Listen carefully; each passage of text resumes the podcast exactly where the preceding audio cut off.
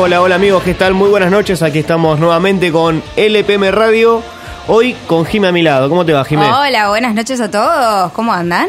Bien, todo bien, Jime. Bueno, a la espera de Santi, que ya en unos minutos estará llegando, Sí. pero cargadísimo, ¿no? Cargadísimos de noticias porque Uf, Pero mira, tenemos... ¿por dónde empezamos? Tenemos lo que pasó y lo que viene, porque se viene también un fin de semana eh, importante para River en la previa de lo que será el Superclásico en la Copa, un nuevo Superclásico, ¿no? Oh, ya se está haciendo costumbre, ¿no?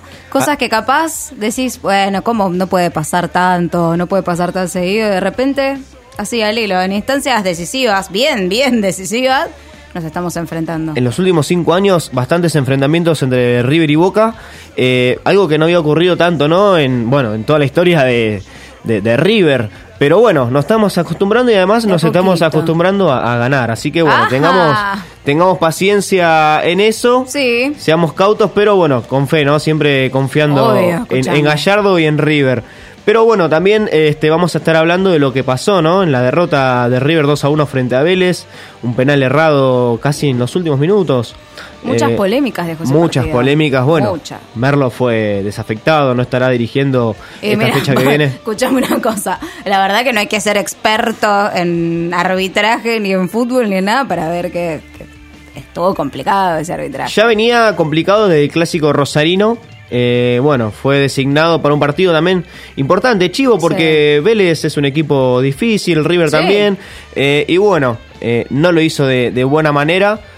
Quedó, quedó eh, evidenciado, ¿no? Sí. Porque eh, ya lo desafectaron para esta próxima fecha que viene. Claro, pero no lo decimos nosotros, señora. No, no, no. Además hay que tener en cuenta que lo quieren tomar como árbitro internacional. Así que bueno, veremos. Sería un examen que no le habría ido bien en este caso. Por Supongo ahora que tiene- tendrá... Si estaríamos en el boletín escolar, tendría un S. ¿Viste? Cuando Eh, tenías un S, MS. No, acá hay un S, todavía no. se- claro, hay que empezar a cuidar un poquito las notas porque si no nos podemos ir a recuperatorio, diciembre, febrero. Así es. Pero bueno, eh, también vamos a estar este, hablando con Diego Bonanote, un ex jugador de River. Recordemos que salió campeón en el año 2000, eh, 2008. Aquel River de, de Falcao, aquel River de, del Burrito Ortega, que también estuvo ayer en el PMTV. Vamos a estar hablando Ajá. también de él, que dejó varias frases importantes. Buena nota, ¿eh? Eh, Buena nota. Buena nota, buena nota. Eh, también dejó ese debate ¿no? entre varios hinchas que es Maradona sí o Maradona no. Eh. Vamos a estar hablando también de eso. Nos vamos a agarrar a las piñas acá. Eh, Bueno, bueno, ya, estuvimos, ya estuvimos debatiendo Mm. con, con Jime. Eh, es un, un lindo tema a tocar, así que vamos a estar hablando más tarde también. Sí. Sobre los incidentes del miércoles, Jime, lo que pasó en Lanús. Porque lo pude vivir en carne propia y la verdad que fue Ah, terrible. Fuiste, fuiste uno, un protagonista. Fue, terrible, la verdad es sí, casi todos los videos que, que subí salieron en todos lados porque era de los pocos que estaban ahí. Te, te digo que hasta estuve a punto de comer un balazo de goma en un momento. Uh, picante sí, la sí, situación, estuvo ¿no? muy picante. Una que lo vio de afuera ya le parecía picante, imagino, recordando otras situaciones, lamentablemente en el fútbol. No podemos decir que esto es nuevo para nosotros. Pasan, son cosas que han pasado muchas veces y recordando estas situaciones son, son situaciones muy desesperantes para todos los hinchas. Sí, bueno, eh, ya desde el comienzo de cuando fue eh, tres horas previas al partido, varios barras, 40 y- eh, 47 barras habían sido detenidos, 25 por derecho de admisión y 22 por eh, tenencia de armas. Así que bueno, era una previa picante, ¿no? De un partido Sí. en el cual se iban a cruzar las dos barras, la barra del oeste y la barra de Duche, la que era la antigua borracho del tablón. Sí, videitos incluidos, ¿no? Sí, sí. Prácticamente amenazantes, viniéndose al humo. La verdad que volvieron. Vamos, Volvieron los vamos a estar hablando de eso, vamos a estar hablando también de lo que pasó el día eh, domingo, cuando fueron detenidos también 10 barras en 18 allanamientos que se llevaron a cabo en la zona sur de acá del conurbano. Eh, bastante movido estuvo, ¿no? El ambiente extrafutbolístico del mundo River. Eh, vamos a estar hablando con uno de los 10 detenidos que quedó. Porque recordemos que fueron 88 las personas que fueron detenidas. Yo recuerdo estaba ahí, 47 se llevaron en un momento y de a poco iban llevándose de tanditas, de a 5, de a 6, toda la gente que estaba con derecho a admisión. Pero lo último, cuando ocurrió esto de que tiraban eh, los caballos sobre las personas, que Sí. tiraban balazos de gomas, hay un video que queda evidenciado cómo le pegan a 2-3 metros de distancia tres o cuatro balazos de gomas a, a un chico, de los cuales eso, eh, estaba entre esos 10. Y estos chicos no hicieron nada. Literalmente no hicieron nada, Nada. solamente estaban queriendo ingresar y la policía, eh, para intentar este, dispersar, atacaba. Y esto fue lo que pasó. Se llevaron a 10 chicos, los cuales quedaron todo el fin de semana y hoy, justamente hoy, lo liberaron. Así que vamos a estar hablando también Sí. con uno de ellos que es Julio Casares, uno de los chicos que vivió esta... Sí, para que nos cuente también sus experiencias y también nosotros, vos, vos que estuviste ahí, podés contar un poco cómo fue, cómo viste todo lo que sucedió afuera de la cancha, pero él es una de las personas que vivió todo lo que pasó después. Así que que lo cuente alguien en primera persona está, está buenísimo como para también saber y dimensionar qué es lo que pasó. Quizás nos parece lejano, pero no es tan lejano. Y a tener cuidado. Hay que tener cuidado, hay que tener cuidado. Y bueno, una buena noticia es que, más allá de, de que estamos hablando de River, bueno, en el partido de Banfield de, mm, de San Lorenzo, nos, en la cancha de Banfield no van a ir hinchas de, de San Lorenzo que también tuvieron varios inconvenientes la anterior vez en la cancha de Lanús. Así que bueno, para la seguridad de la gente.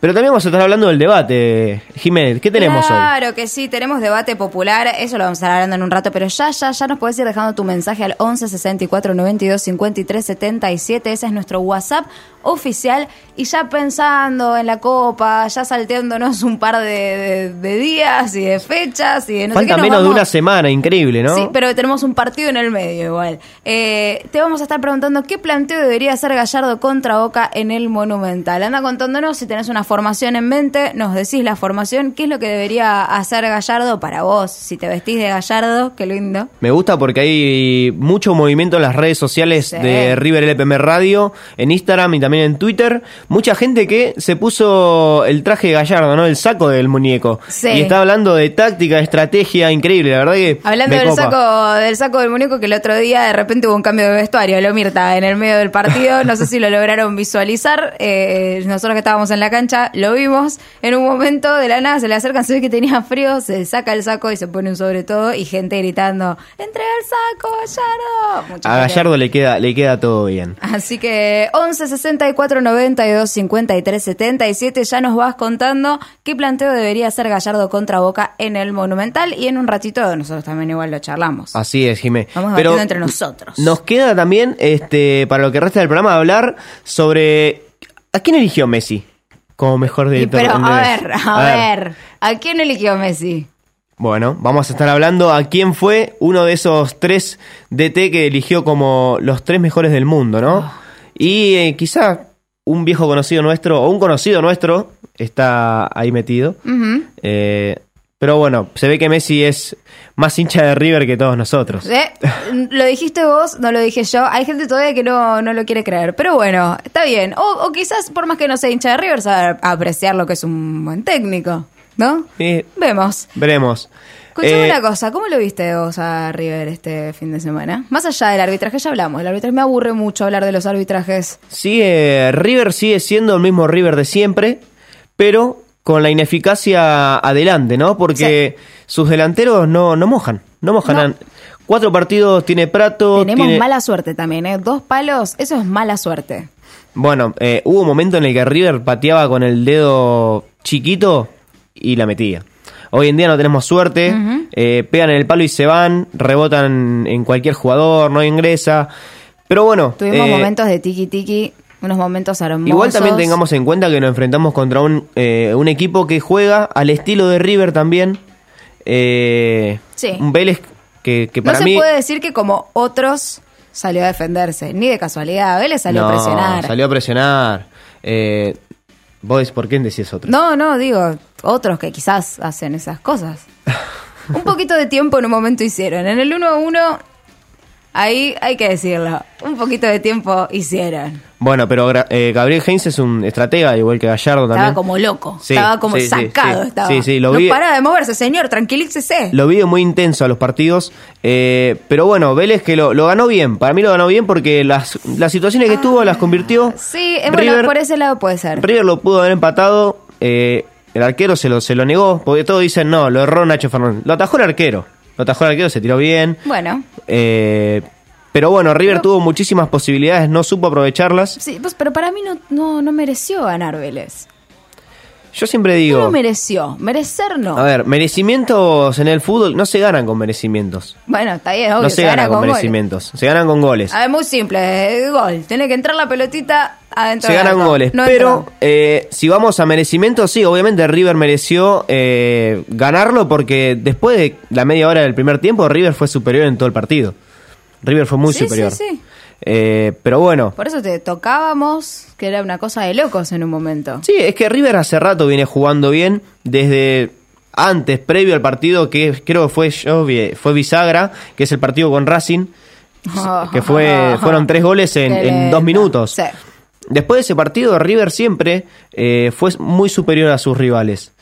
Eh, con Huracán, con- siempre fue muy con Boca mismo, más allá de que bueno, Boca se, se plantó junto con el árbitro abajo del arco. Sí. Eh, siempre fue superior River a sus rivales.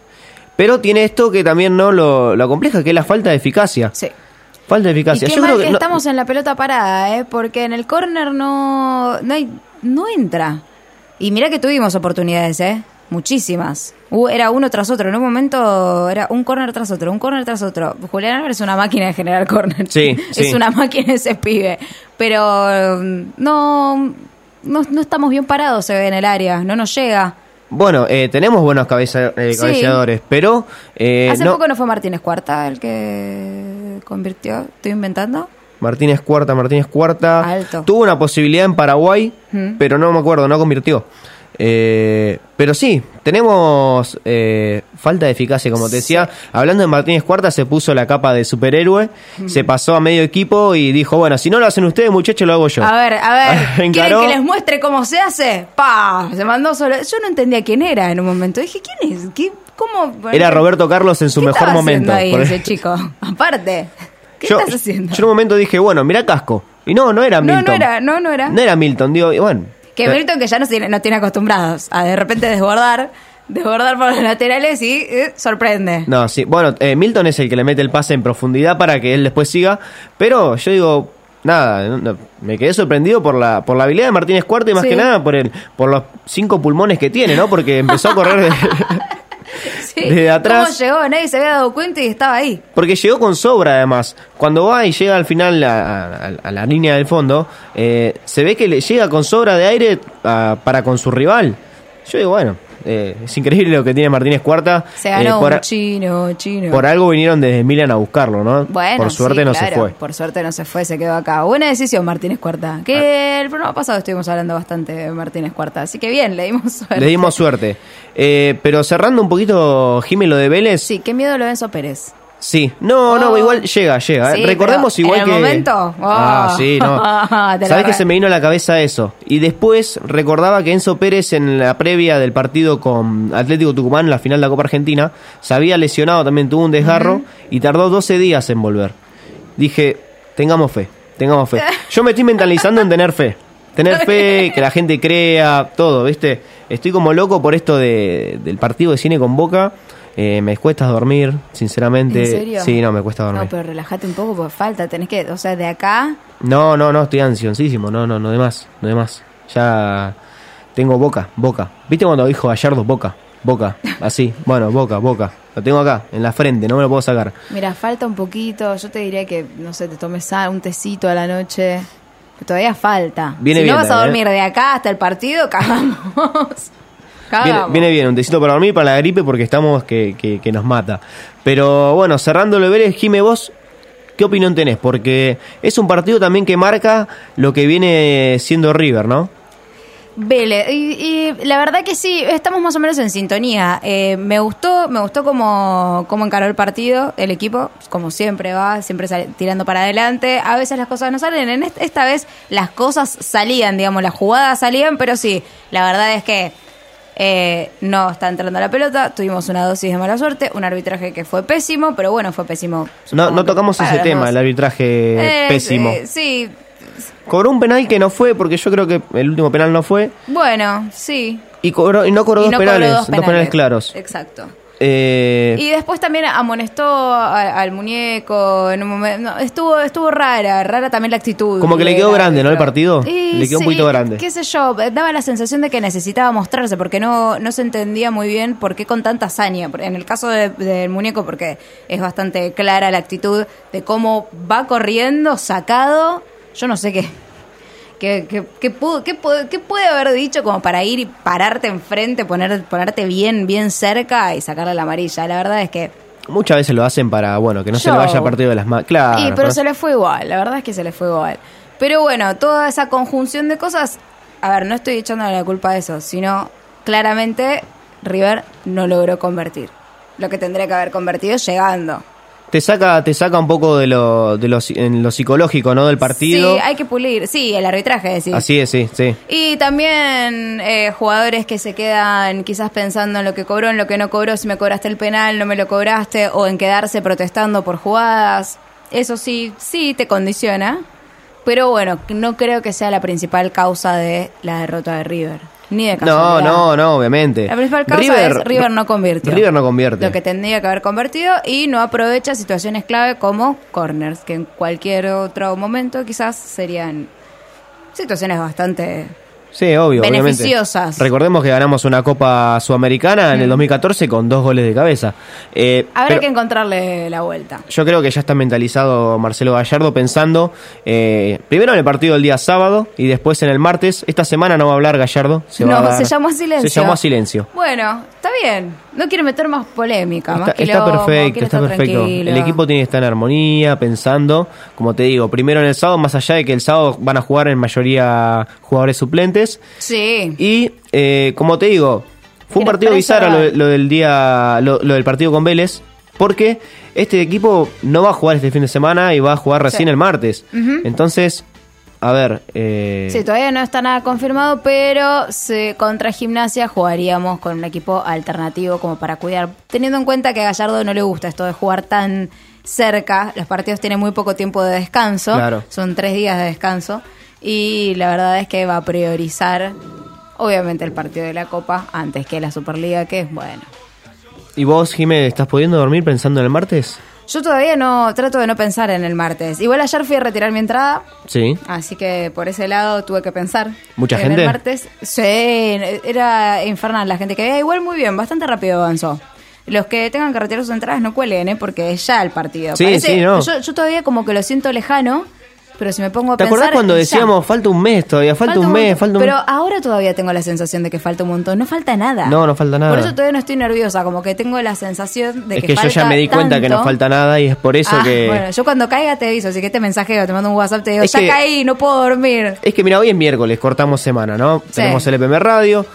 Llega el fin de semana, pasa volando el fin de semana. Sí. Cuando te das cuenta el lunes, oh, arranca la semana. Mañana juega River. Me- Y es- eso que, que se juegue martes me descoloca un poco. Sí, ¿no? Es como que es muy temprano. Los partidos de Copa antes se jugaban, no sé, miércoles, jueves. Jueves, claro. Un martes. Es muy temprano en la semana. Y a mí, ¿sabes lo que me mata? Tener que esperar 20 días para que se pueda resolver esto. Además, decir el resultado que salga. Cualquiera ese resultado que sea, todavía quedan 90 minutos más que Sí. hay que jugar y a fin de mes.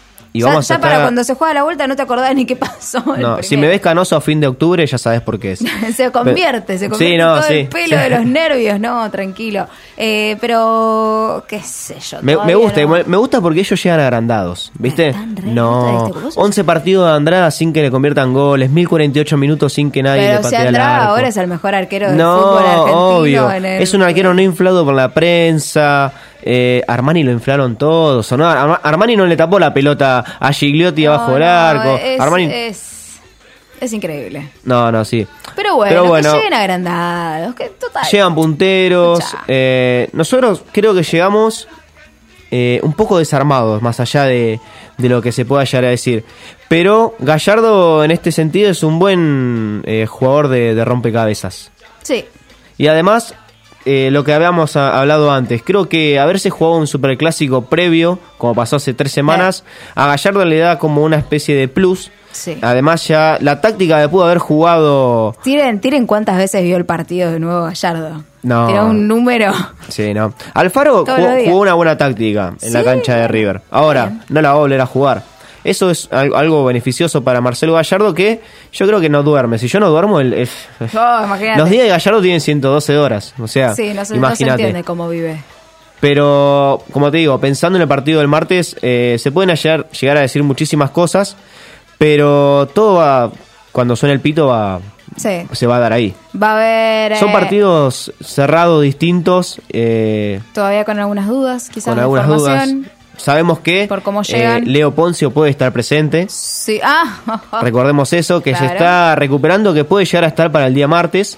Si Enzo Pérez no logra llegar bien físicamente. Sí, le prendemos una, a- una velita. Que Lucas Prato es complicado de que llegue luego de su lesión. Estará ya para el segundo. De De, la la, Cruz, llega.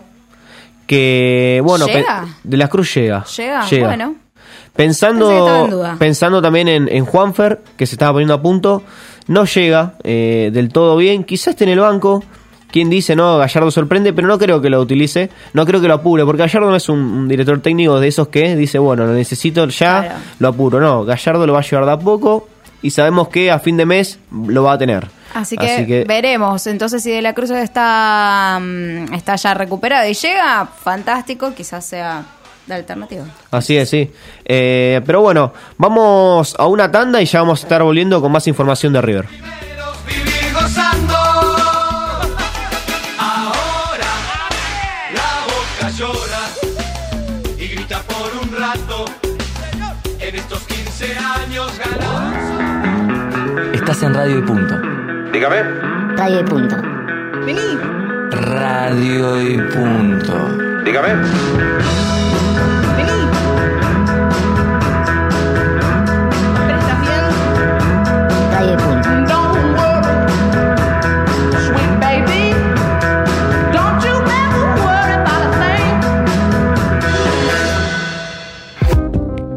Foto de perfil miente? Dices que no entiendes qué está pasando. La nuestra no. Entra al Facebook de Radio y Punto y dale me gusta.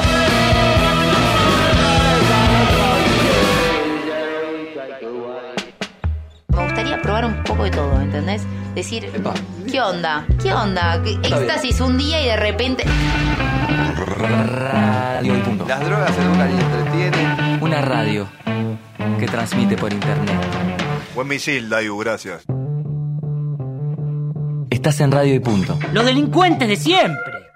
Bueno, no quería decirlo de esa manera, pero la verdad es que es eso. Perdón, es, que así, nadie es se así. ofenda, no lo quiero Sí, decir sí. con un punto de vista racista. Una radio que transmite por internet.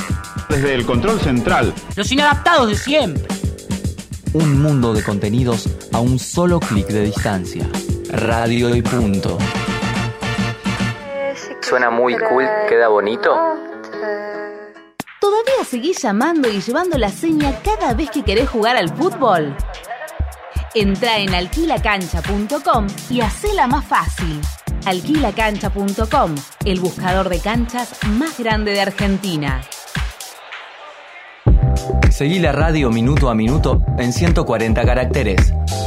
Arroba radio y punto. Un día emprendí un viaje porque alguien me dijo que mis papás no eran mis verdaderos padres.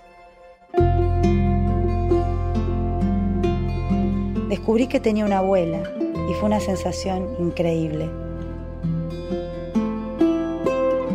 Conocí a Blanca y pudimos darnos ese abrazo que tanto esperamos.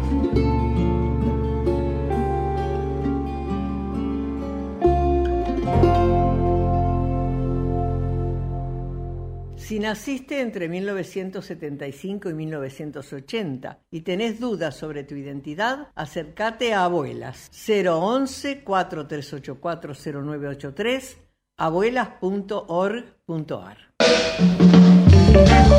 8 de cada 10 médicos recomendamos punto. contra el dolor y para bajar la fiebre, porque punto. da rápido alivio. Estás en Radio y Punto.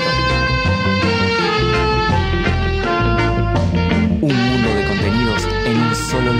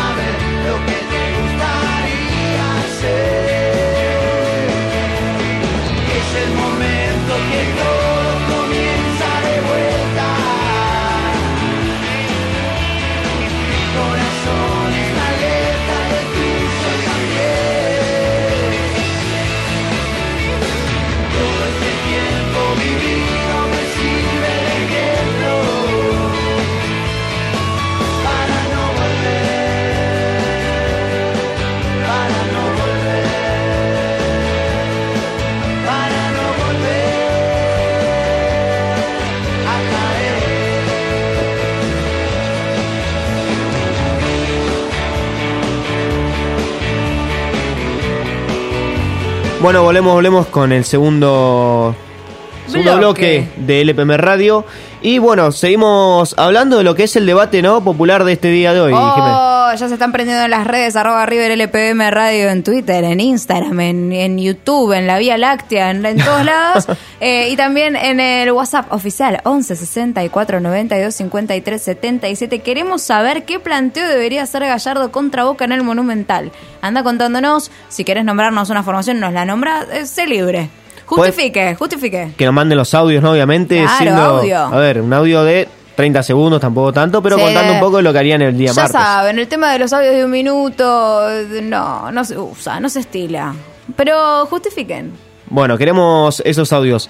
Y ahora, Jimé, vamos con la nota que habíamos dicho anteriormente. Notón. Con Notón, Notón. Sí. Con Diego Bonanote, que nos contó varias cosas, ¿no? Hablamos sobre lo- los elogios que... Lo mandamos a Santiago Marani, de nuevo nuestro enviado Santi- especial. Santi Es viaja, es por eso está llegando tarde es hoy. Más que Nelson Castro. Te No, no, sí, no, te, viaja más que Nelson Castro. Eh, Estuvo en Suiza, estuvo en Madrid. Sí. ¿En dónde más ¿En estuvo? México no estuvo? estuvo? en México. Sí. Ahora se va a Chile. No, es terrible. No, Santi. tremendo. No se, no las, se cansa. millas, las millas que está acumulando no, este chico para sí, bueno, su, su tarjeta lo debe estar también, ¿no? Eh, bueno, sí, estuvo hablando con... Con, Con Diego Bonanote. Diego Bonanote. Hablando sobre, bueno, algunos elogios que tuvo el entrevistado del día ayer en el PMT con el burrito Ortega. Qué, Eh, qué lindo, ¿eh? Qué lindo, ¿no? Que te, Eh, te elogie él. Burrito Ortega, qué lindo. Qué lindo, hablando de eso, sí. Habló de todo también. Cómo vi los partidos de River. También estuvo hablando de eh, lo eh, significativo de River en su vida, porque recordemos que él estuvo desde chico en la institución. eh, y también habló sobre lo que es hoy en día la U de Chile. Así que bueno, vamos ¿Y a. qué se viene ahí en el superclásico? Sí, Escuchame cómo no obvio, operas el obvio también, pero eso lo dejamos para último. Muy bien. Vamos a estar escuchando todo esto ahora. ¿Qué andas haciendo vos, Diego, ahora? ¿En qué te encontrás? Nada, estamos acá en, en época de campeonato. Ujú. Estamos llegando ya al, al- al final, quedan nueve, eh, nueve jornadas y, y, bueno, estamos eh, nada, cerca de, de poder conseguir un, un nuevo título y, y nada, contento, contento en este, en este club y en este país. Vos sabés que en Chile llegan, la- la- llegan muchas noticias a, a la Argentina de, de- de lo que viene jugando Universidad Católica, del gran momento que, que vienen teniendo hace varios años ya. Y me pregunto, bueno, vos ya saliste campeón con, con Católica, pero bueno, también quizás está, eh, tienen quizás en la mira eh, esto de tratar de conquistar algo a nivel internacional, ¿no? Sí, y bueno, tuvimos, como te dije recién, tuvimos a lo mejor un poco la, la suerte de poder, desde el 2016 hasta, hasta hoy, eh, lograr eh, varios títulos, eh, varios títulos nacionales con la Supercopa, que obviamente todo, todo eh, ayuda, ayuda especialmente a, a- a este grupo que, que viene de jugadores que la base viene ya de hace años atrás y, y obviamente sigue seguimos eh, dejando en, en lo más alto a un club que tiene mucha historia, un club muy muy rico en, en ese aspecto, donde muchos jugadores argentinos eh, son ídolos acá, como el Pipo y Beto, el Beto Costa, entonces como que como que vamos por buen camino y sí, estamos a lo mejor un poco en deuda eh, en copas internacionales, que eso sería lo, lo ideal, poder competir a, eh, más allá de que este año lo hicimos y el 2017 también lo hicimos en Libertadores y Sudamericana, eh, pero no estamos a la altura de, de- de- de cómo estamos actuando, eh, si comparamos cómo actuamos actuando en, en el torneo nacional acá en Chile o a nivel eh, nacional. Entonces sí. queremos queremos seguir creciendo, pero ahora tenemos en la cabeza eh, puesta eh, puesta la- la- el objetivo en, en- en poder lograr un bicampeonato, que, que nunca en la historia se logró un bicampeonato en torneos largos en, en Universidad Católica. Queremos seguir quedando en la historia, tenemos la Copa Chile que estamos también cerca, estamos en cuarto de final y, y bueno, nada, y queremos eso. Después el año que viene se verá eh, para qué estamos, pero hoy en día la, la- la mente la cabeza y los objetivos están puestos en, en lograr estos dos títulos. Y vos, Diego, en lo personal, ¿cómo, ¿cómo te sentís? ¿Cómo te venís sintiendo? Antes quizás venías con más continuidad y quizás ahora a veces te toca alternar o te toca entrar en el segundo tiempo. Sí, bueno, bueno, a mí a lo mejor este año me, el, el cambio de esquema que está utilizando este eh, este entrenador me, me está perjudicando un poco porque bueno, eh, no no utiliza enganche, no utiliza claro. media punta y bueno, se me está complicando un poco, pero siempre eh, aportando de, de- en el momento que me toque, desde el lugar que me toque. Y hoy estoy jugando mucho por, por banda, estoy jugando de, de, de mixto, que obviamente no son mis posiciones, que, que estoy, yo soy más para jugar cerca del área, cerca del 9, estar en- centralizado en el campo, que es mi posición natural. Sí. Pero bueno, hay que adaptarse también a lo que necesita el equipo, a lo que necesita el entrenador y, y siempre aportando lo mejor. Después, obviamente, uno puede a veces jugar bien, mal, eh, pero siempre eh, la verdad que, que- que feliz de ponerme esta camiseta porque la verdad que en estos tres años eh, y un- sí, ya pasé tres años, estoy, estoy Sí. muy feliz y estoy muy agradecido al hincha católico. Eso te iba a decir justo, que vos ahí en, en Católica sos muy querido y que, que la gente te quiere mucho, te recibió muy bien y bueno, vos también le brindaste mucho a- a- al hincha. Sí, bueno, yo llegué en, en julio, a fines de julio, sí, de julio del 2016.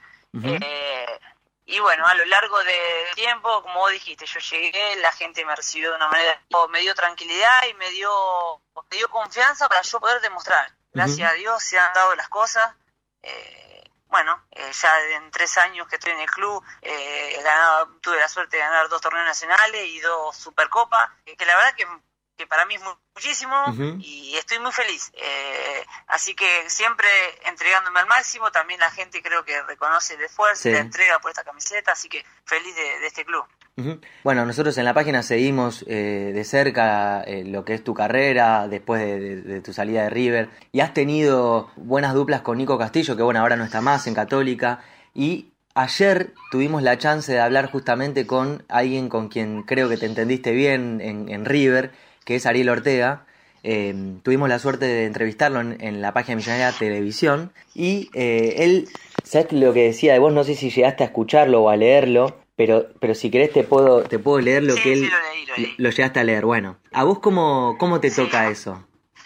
Bueno, lo leí primero porque, bueno, viene de, de- uno de, de mis grandes ídolos, de mi mayor ídolo, Hmm. que es Ariel. Me llena de alegría. Eh, siempre yo digo que Ariel eh, me quiere mucho, yo lo quiero mucho a él.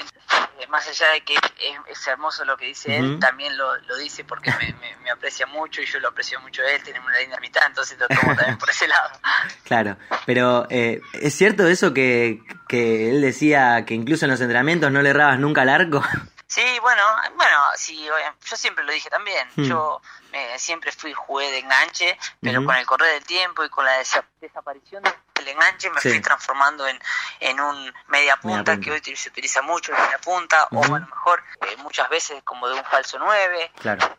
A mí, si me das a elegir, yo quiero estar cerca del arco, quiero estar cerca del gol, me gusta mucho el gol y, y sí, yo creo que tiene mucha razón en lo que él dice cuando dice que yo tengo que jugar de delantero. Después, Claro. obviamente, que intento hacerlo mejor, pero pero sí que me gusta jugar más de delantero que de enganche tradicional. Claro. Eh, hoy hoy en día y en mi mejor momento, a lo mejor en Católica, donde he convertido muchos goles, siempre jugué al lado de Nico Castillo o al lado del Tanque Silva, Claro. donde siempre eh, compartía delantera con, un- con, con otro delantero y yo era el que me tiraba un poco más atrás a, buscar la pelota, pero tenía la libertad para moverme eh, por el frente de ataque donde yo me siento más cómodo.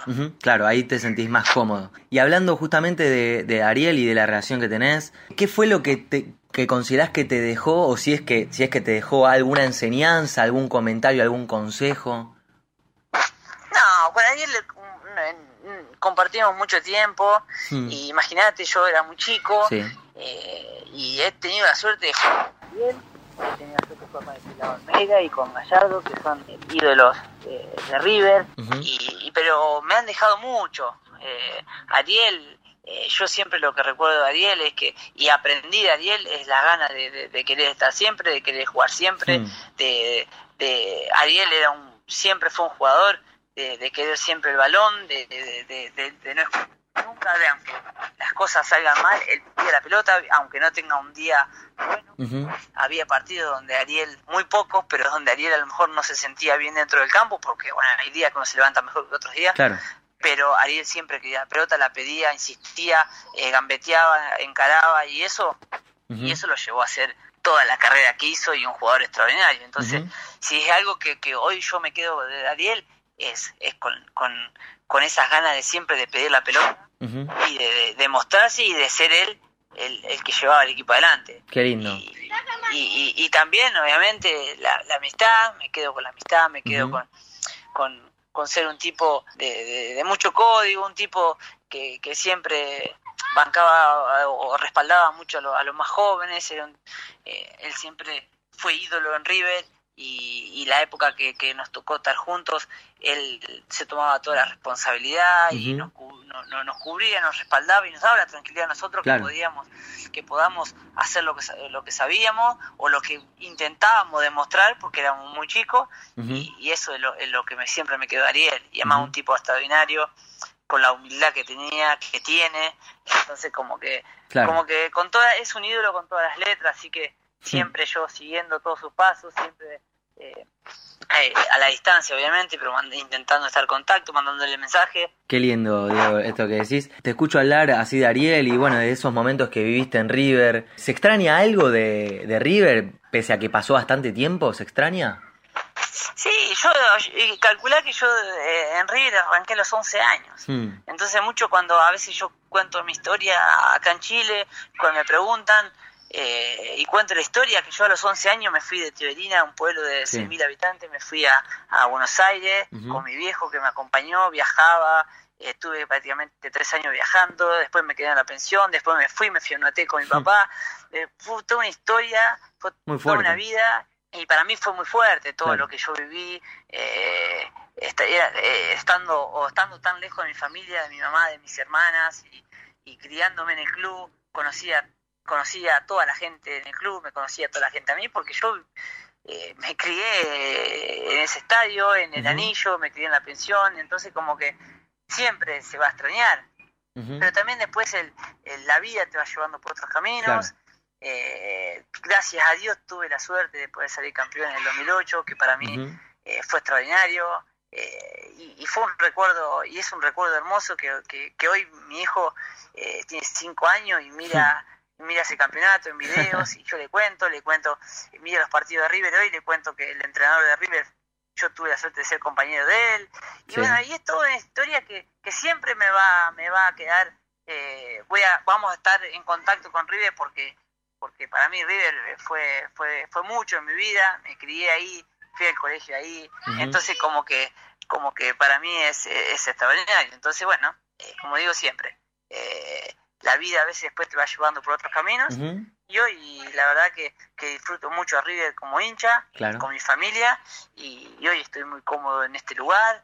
Eh, encontré, después de, siempre digo que después de irme de River no pude adaptarme mucho tiempo en un lado Sí. y hoy eh, prácticamente que llevo tres años, tres años y medio en Católica, en Chile y estoy feliz y soy hincha más de River.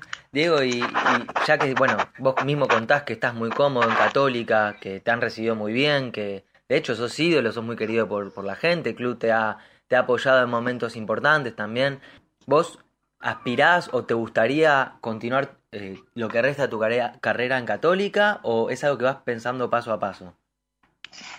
Ah, eso, viste, también va, va de acuerdo a lo que uno, a lo que uno se propone eh, en su carrera. También, hoy tengo 31 años, eh, y hoy empiezan a hallar los dolores, así que Sí. eh, más allá que hoy se extendió mucho la, la carrera del jugador de fútbol, eh, antes a lo mejor un jugador de 31 años ya era viejo y hoy no, entonces como que uno, los cuidados son, son mucho más, tal la alimentación, tal la, la forma del entrenamiento, entonces como que se extiende un poco más la carrera.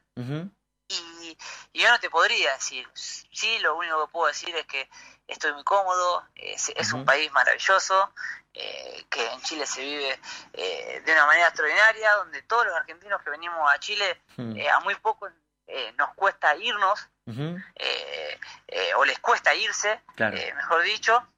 Y nada, hoy tengo contrato en Católica hasta el año que viene, hasta fines del año que viene. Y estoy muy cómodo, estoy muy cómodo, como vos dijiste, la gente, eh, la verdad que, que, que, que te- que hicimos una, eh, una relación extraordinaria con el hincha de Católica. Eh, entonces yo estoy muy agradecido a este club, a este país. Y Católica es un club fantástico, es un club fantástico donde es una familia grande. Entonces como que disfruto mucho Sí. el día a día y, y nada, no me pongo plazo, no me pongo... Está bien. Y trato de disfrutar. Sabes que recién eh, remarcabas esto de los 31 años y eso, y, y es cierto que ahora la carrera de los jugadores se, se extiende y de hecho, eh, sin ir muy lejos, hace unos dos o tres años, en River pasó que, que Gallardo eh, sumó a Iván Alonso, un jugador experimentado que tenía en su momento, si mal no recuerdo, 36 años. Yo sé que es difícil pensar a futuro, eh, pero sé que muchos hinchas también quieren saber esto porque a veces se ilusionan, eh, tampoco está bueno crear falsas expectativas, pero eh, si alguna vez recibieras un llamado, ¿eso te movilizaría a vos? No sé, no, Sí. no, no, no, no. La verdad que, que es muy difícil hablar de eso, porque como vos decís, yo soy muy respetuoso del club en el que estoy, estoy muy cómodo, muy feliz y soy muy agradecido a, a este club, a, a Universidad Católica. Entonces, eh, hoy, viste, eh, no, no sé si cambiaría algo por Claro. este club, porque estoy muy feliz. Después, obviamente, como siempre digo, me crié en River y hice toda mi vida en River y aprendí a jugar al fútbol en River y me enseñaron a, a alimentarme en River, me enseñaron a ir al colegio en River, me enseñaron... Entonces que yo también soy un agradecido a River por todo lo que me dio, porque si hoy estoy acá y hice la carrera que hice y tuve la suerte de jugar en la selección argentina y tuve la suerte de jugar en Europa, fue porque eh, jugué en River. Entonces también soy un agradecido y voy a ser un agradecido toda mi vida de River. Pero bueno, no, no, no, no, como te dije recién, no me quiero atar a, a responder algo que, que no lo sé. Claro, muy bien. Está bueno eso que decís y, y la verdad que es muy centrado de tu parte porque, como te decía recién, muchas veces también por alguna que otra declaración se, eh, el hincha, viste, genera una falsa expectativa. Sí, además, Sí. además también soy respetuoso primero del lugar Sí. en el que estoy. Como te digo, el agradecimiento al club, al hincha, a mis compañeros, y que estoy muy feliz en Chile y en Universidad Católica.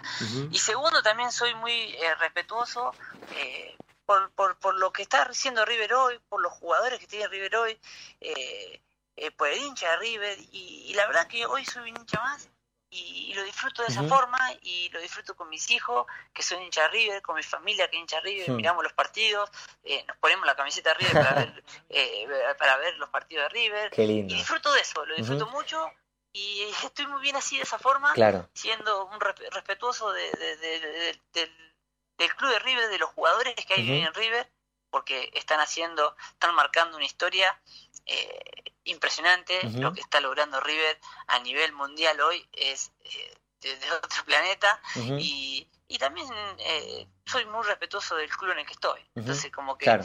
como que eh, siempre eh, me, me, me, me llena de felicidad poder hablar de. River o, o en este caso de, de que un ídolo máximo de, de la institución hable bien de mí por el cariño que nos tenemos pero pero me quedo con eso que, Sí. que la verdad que, que es muy lindo. Diego, y como hincha de River, eh, ¿qué es lo que más disfrutás y con quién más te ilusionás o eh, a quién más te gusta mirar o seguir de cerca de los jugadores de River? Ah, hoy River, eh, uno mira a River y, y, y, bueno, creo que lo dice todo el mundo. De hecho, yo miré el partido hace poquito de River Vélez Sí. y, es muy lindo y muy atractivo ver jugar un equipo hoy día de, de Gallardo, de lo que propone, de la idea que tiene, de, de la mentalidad que tiene. eh, y, y ver a tantos jóvenes que han salido de, de- de las inferiores del club. eh, entonces, que, que es muy lindo verlo y, y- y me llena de felicidad que, que un técnico como Gallardo, que, que ha sido eh, extraordinario como jugador, porque lo, lo- lo he tenido de, de compañero y sé que, que se perfilaba con esa idea de ser entrenador, pero nunca uno iba a imaginar Claro. lo que iba a lograr y lo, lo que lo que transmite cuando habla, con Sí. la tranquilidad que habla, con lo que y yo me imagino eh, ser un jugador de River y cómo captan el mensaje o cuando les Claro. habla Gallardo que debe ser extraordinario. Entonces como que eh, es todo muy muy lindo ver la situación de, de River, eh, ver eh, que jueguen Libertadores, semifinales, finales, de la manera en que lo hacen, con una tranquilidad enorme, jugando al fútbol. Eh, entonces eso es River y, y, y nada, miro, no me enfoco en un jugador, sino eh, me enfoco en el equipo, Claro, en lo en que equipo. propone, en la idea que tiene Gallardo y en el jugador que juega, lo hace bien. Entonces Así eso es. habla muy bien del entrenador. Así es. Bueno, y ahora justamente se vienen las semifinales de, de Libertadores. Viste, de un lado, de, de- del otro lado de la vereda, se dice que es una revancha después de lo ocurrido en Madrid. ¿Eso para vos es así o no? Logró River en Madrid creo que no se va a comparar con nada. Pero yo lo digo desde mi humilde opinión y, de, y desde eh, ser hincha de River, sin, Sí. sin provocar nada, No, no, sin no, generar nada. eh, yo creo que no se compara con nada. Obviamente, a lo mejor otros pueden decir que sí. Para mí no. Para mí esa final fue, fue única. eh, va a quedar en, en la historia y en el recuerdo de todo el mundo. Pero bueno, ahora hay otra otra otra otra chance para, para los dos equipos para seguir eh, para River seguir marcando una, un- una historia, un camino, para Boca poder tomarlo eso como revancha. Eh, entonces son cosas diferentes. Sí. Pero bueno, es una semifinal, eh, va a ser muy duro y a veces puedes perder, sí, porque tenés tres resultados en el fútbol. Pero si jugás bien, vas a tener mucha chance de ganar. Me, me, me pone muy feliz como Hmm. simpatizante de River, como hincha de River y como que me gusta el fútbol, ver un equipo que juegue. Ujú. En las formas, ¿te parece, bueno, vos, vos tuviste la suerte de ser eh, dirigido por eh, Mario Salas, alguien que a vos también te ha elogiado y que ahora está en Colo Colo? Eh, ¿Tiene alguna similitud eh, en el juego, en la forma de jugar que plantea Gallardo con River? Sí, sí, la verdad que, bueno, a mí me gustaría, yo con Marcelo tuve como jugador, no tuve la suerte de Ujú. nunca ser dirigido con él, por él, pero me imagino que, que, que Marcelo debe ser, un, un- un- por lo que veo en la tele, debe ser un entrenador que, que propone mucho, que quiere jugar al fútbol, pero siempre con una intensidad a la hora también de recuperar el balón. Entonces, si yo lo comparo con, con Mario Salas, que bueno, que Mario eh, siempre estoy agradecido a Mario por porque fue quien me trajo a Católica, porque fue que sacó prácticamente una de, lo- de las mejores versiones mías eh, en este club. Y sí, Mario eh, es un entrenador que quiere atacar todo el tiempo, que es un entrenador que le gusta mucho eh, la intensidad de presionar arriba y de, de- de cuando se pierde la pelota rápidamente poder recuperarla para volver a atacar. Entonces, eso a un, un jugador ofensivo, obviamente que, que, Claro. que nos va a llamar mucho la atención un entrenador de esa forma, que a lo mejor un entrenador que le gusta recuperar o, defender un poco más atrás porque te queda el arco muy lejos. Entonces, si me das a elegir a mí, sí, yo prefiero esos entrenadores que quieren presionar arriba porque estás más cerca del arco y rápidamente puedes atacar y puedes generar peligro en el arco rival. Tal cual. Y es, es muy complejo, es por lo que comentás, es muy complejo a lo largo de partidos ser tan intenso así como se lo ve a, a los equipos de Gallardo. Sí, bueno, de hecho también eh, ana- ana- miraba mucho a Vélez como jugaba Sí. contra River, porque me gusta mucho la, la idea que tiene Heinze Ujú. y, y me gusta Heinze como entrenador, también viéndolo a la distancia, viéndolo por la Sí. tele, lo, cómo habla, las conferencias, lo que propone, me gusta mucho Heinze y él, eh, creo que Gallardo también en la conferencia de prensa lo dijo. Ujú. Heinze lo que hace es en el primer tiempo, eh, como hizo en, en el Monumental. Ujú. El primer tiempo presionó muy arriba. Presionó hecho, el gol- intenso. el primer gol viene por una presión donde Armani tiene que sacar largo, Sí. recuperan rápido la pelota y se van al gol. Pero a lo mejor no le dio a Vélez en el segundo tiempo para seguir de la misma forma. Claro. Claro, no lo puede sostener como si lo puede hacer River. Ga- Gallardo lo dijo, yo creo que Vélez es un equipo donde el primer tiempo implementa una, una intensidad muy alta en el primer tiempo que después en el segundo no la puede sostener Claro. y nosotros ahí pudimos hacer la diferencia, dijo Claro. Gallardo. Y sí, la idea, o sea, el, el equipo ideal sería poder eh, hacer como hace Gallardo, jugar Ujú. prácticamente los 90 minutos con una alta intensidad, presionando arriba y jugando al fútbol. Hoy el equipo ideal y el técnico ideal de todos es Gallardo y es el River que, que estamos viendo hoy día. Tal cual. Sabes que me encanta, Diego, te escucho y me encanta escucharte eh, lo, lo informado que estás. A ver, no solo que ves los partidos de River y que, y que no te perdés ninguno, sino que hasta te acordás de lo que dice Gallardo en las conferencias. Sí, tengo un hermoso recuerdo de él y, y, y como te dije recién, eh, Sí. creo que también da lo que digo, lo dijo del Pepe San el otro día, porque siempre digo, trato de estar muy informado del fútbol argentino, trato de seguir mucho a los, a los jugadores que han jugado en River, y el Pepe San lo dijo el otro día, eh, que él también lo había tenido compañero, que él lo veía eh, como un futuro entrenador, pero nunca eh, un entrenador como el que soy, Claro. de todo lo que logró, de, de- de lo que transmite, de la tranquilidad y de la sabiduría que tiene. Entonces, creo que nos llama la atención a todos y por eso eh, estoy informado porque me gusta. Me gusta eh, saber de River, me gusta saber eh, de, de- de- de compañeros que tuve, de que tengo un lindo recuerdo y me pone muy feliz por, por River, por Gallardo, por este River, me pone muy feliz, la verdad. Qué bueno, Diego. Bueno, la verdad que me alegro eh, escucharte así y, me alegra que, bueno, que estés pasando un buen momento en Chile. Eh, en lo personal, más que nada, eh, en, la buena vida que has adoptado allá y, bueno, que, estés bien con la familia, que estés bien con el club. Eh, ojalá que, puedas volver a ganarte un lugar como hace poquito tiempo. Pero bueno, te agradezco por, por la comunicación, por haber, por este tiempo que te robamos. Vamos a, a, a- seguir viéndote desde acá, esperando que, que, que sigan tus éxitos. Bueno, gracias. Siempre en cada nota aprovecho a, a mandar un saludo a toda la gente de River, que siempre en las redes sociales, bueno, a uno le, le demuestran el cariño. Y ojalá, y ojalá que podamos seguir haciendo historia en este club, que, que, que es un club fantástico, que, que obviamente estoy feliz en Católica y bueno, voy a seguir dejando mi vida por, por este club porque la verdad que, que en estos tres años he vivido un amor y un cariño muy intenso y que estoy muy agradecido.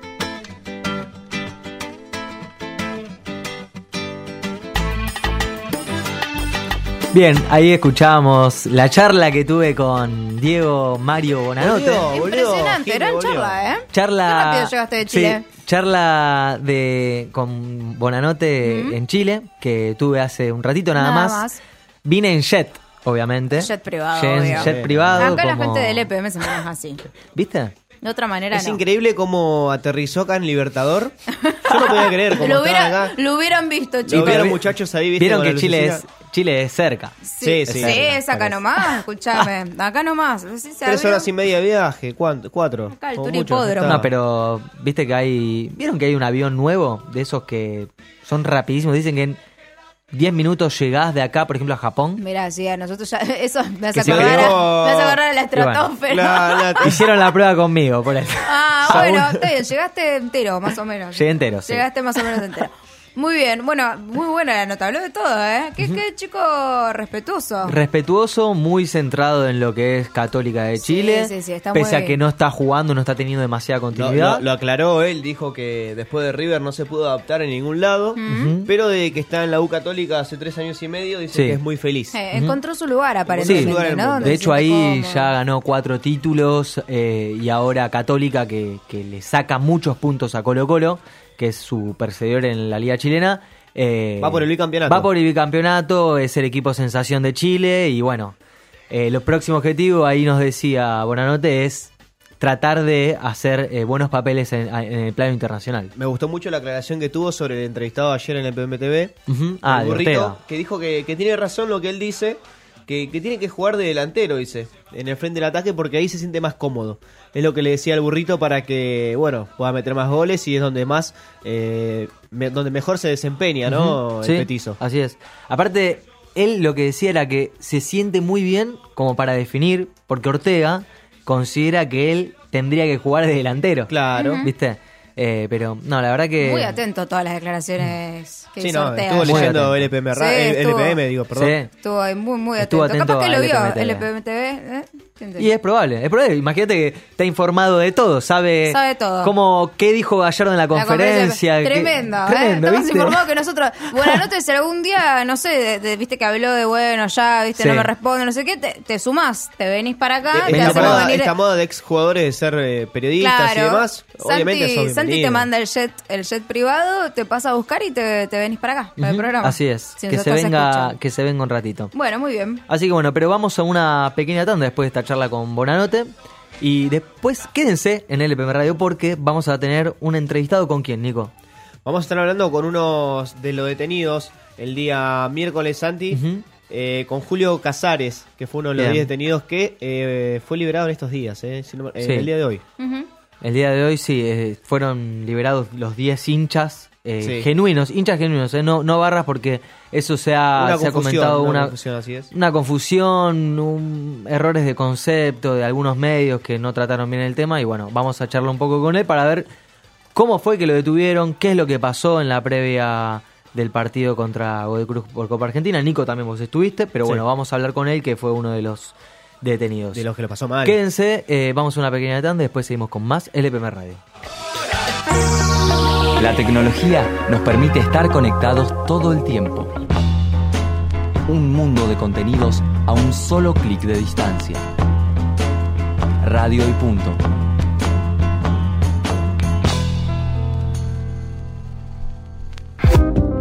¿La foto de perfil miente? Dices que no entiendes qué está pasando. La nuestra no. Entra al Facebook de Radio y Punto y dale me gusta.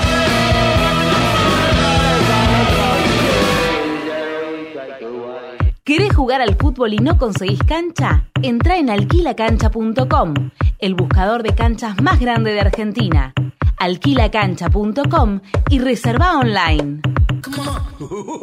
Es tremendo el- lo que el canje ha generado en esta era. Pablo, vos tenés un perro. Te la meten toda así. La mancha de Ronaldo. Me vuelvo loco, 5 años, 6 años. Ya estás re en pedo.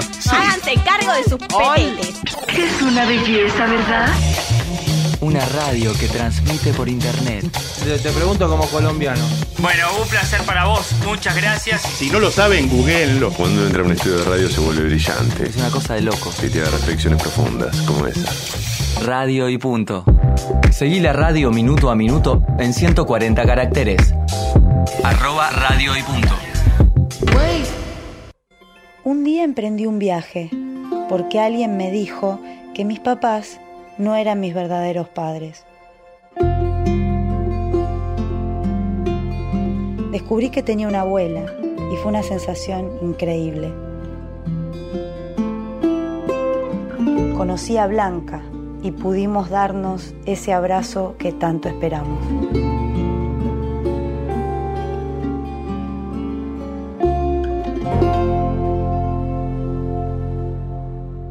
Si naciste entre 1975 y 1980 y tenés dudas sobre tu identidad, acércate a Abuelas 011 4384 0983 abuelas.org.ar. Donde quieras. Desde cualquier parte del mundo. Las 24 horas. Con bueno o mal tiempo. Escucha la radio.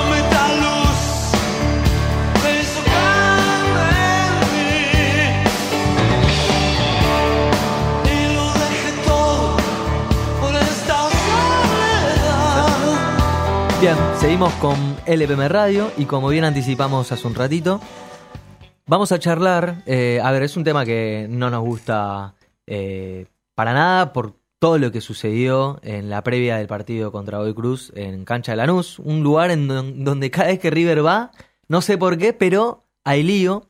eh, Cada vez que, que- que distintos clubes van, siempre Leo Lanús. Sí. Pero vamos a tener que hablar y informar bien lo que pasó, porque se habló mucho Sí.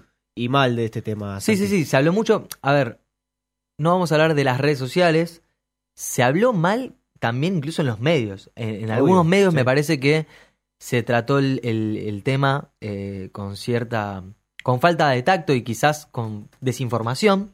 Y se han puesto zócalos que han circulado insólitos porque se decía que, uno, que, que los hinchas que habían sido detenidos, los, estos 10 hinchas que todavía seguían detenidos, eran barras y en realidad no lo eran. Eh, sí es verdad que hubo detención a barras, ¿no? Sí, sí. A 49 barras. si mal no- 88 detenidos fueron en total. Claro. De los cuales, eh, bueno, 10 fueron hinchas genuinos, de los que vamos a estar hablando ahora. Los demás fueron hinchas eh, con derecho a admisión. Y en el comienzo del partido, eh, tres horas previas, fueron 47 los detenidos. Fueron, como contábamos hace un ratito, 25, eh, de los cuales tenían derecho a admisión y 22 que tenían armas de fuego. Porque se iban a encontrar, ¿no? Se iban a cruzar Claro. eh, la barra del oeste junto con la barra de los ex borrachos del tablón. Bueno, pero muchos de estos barras que fueron detenidos en la previa de ese partido Salieron a las horas. sal- salieron eh, a las horas. Sí, es más, sí. si mal no recuerdo, el otro día. Sí. Bueno, La verdad, insólito, por eso eh, decidimos ir a la fuente y charlar con uno de estos 10 detenidos, de estos eh, 10 hinchas genuinos de River. Eh, uno de ellos es Julio Casares, que eh, tenemos el gusto de presentar acá en el EPM Radio. Julio, ¿cómo andás? Buenas noches, Mesa, ¿cómo andan todos por ahí? Bien, ¿y vos cómo, cómo- en qué te encontramos en este momento? ¿En qué me encontramos? Eh, en la terraza para hablar tranquilos, porque abajo están mis chicos y no, seguramente no me van a dejar. Para tomar un poquito de aire y relajar. Está linda la noche también sí, para tomar. sí, la verdad que sí, porque te soy sincero, eh, en realidad tengo que acotar algo que en el día de ayer nos, nos, Claro, el día de ayer. nos, nos largaron, digamos, Ujú. eh, a las 14, aproximadamente 14 horas y nada, uno siempre pensaba llegar y, y tener, ver a la familia, ¿entendés? Claro. Eh, es lo único. Eh, hasta el día de hoy, salvo que tuve que salir a la mañana junto a los 10 compañeros a la fiscalía Ujú. a firmar, eh, no salí para nada, porque cuesta, porque Sí. cuesta, porque cuesta porque, no por miedo ni nada, sino porque es raro de estar seis días encerrado, sin ver la luz, sin comunicados, y no sé, no sé, es una sensación que no la puedo explicar. Hay que vivirlas, pero la, la verdad que no se lo deseo a nadie, a nadie, Sí. a nadie, porque porque si bien eh, no nos pasó nada grave, más allá de la causa, por supuesto, pero era continuamente estar con un temor eh, en el aire. Era incertidumbre. No nos pasó nada, pero el temor estaba constante. Claro. No sé si me entienden. Una pesadilla.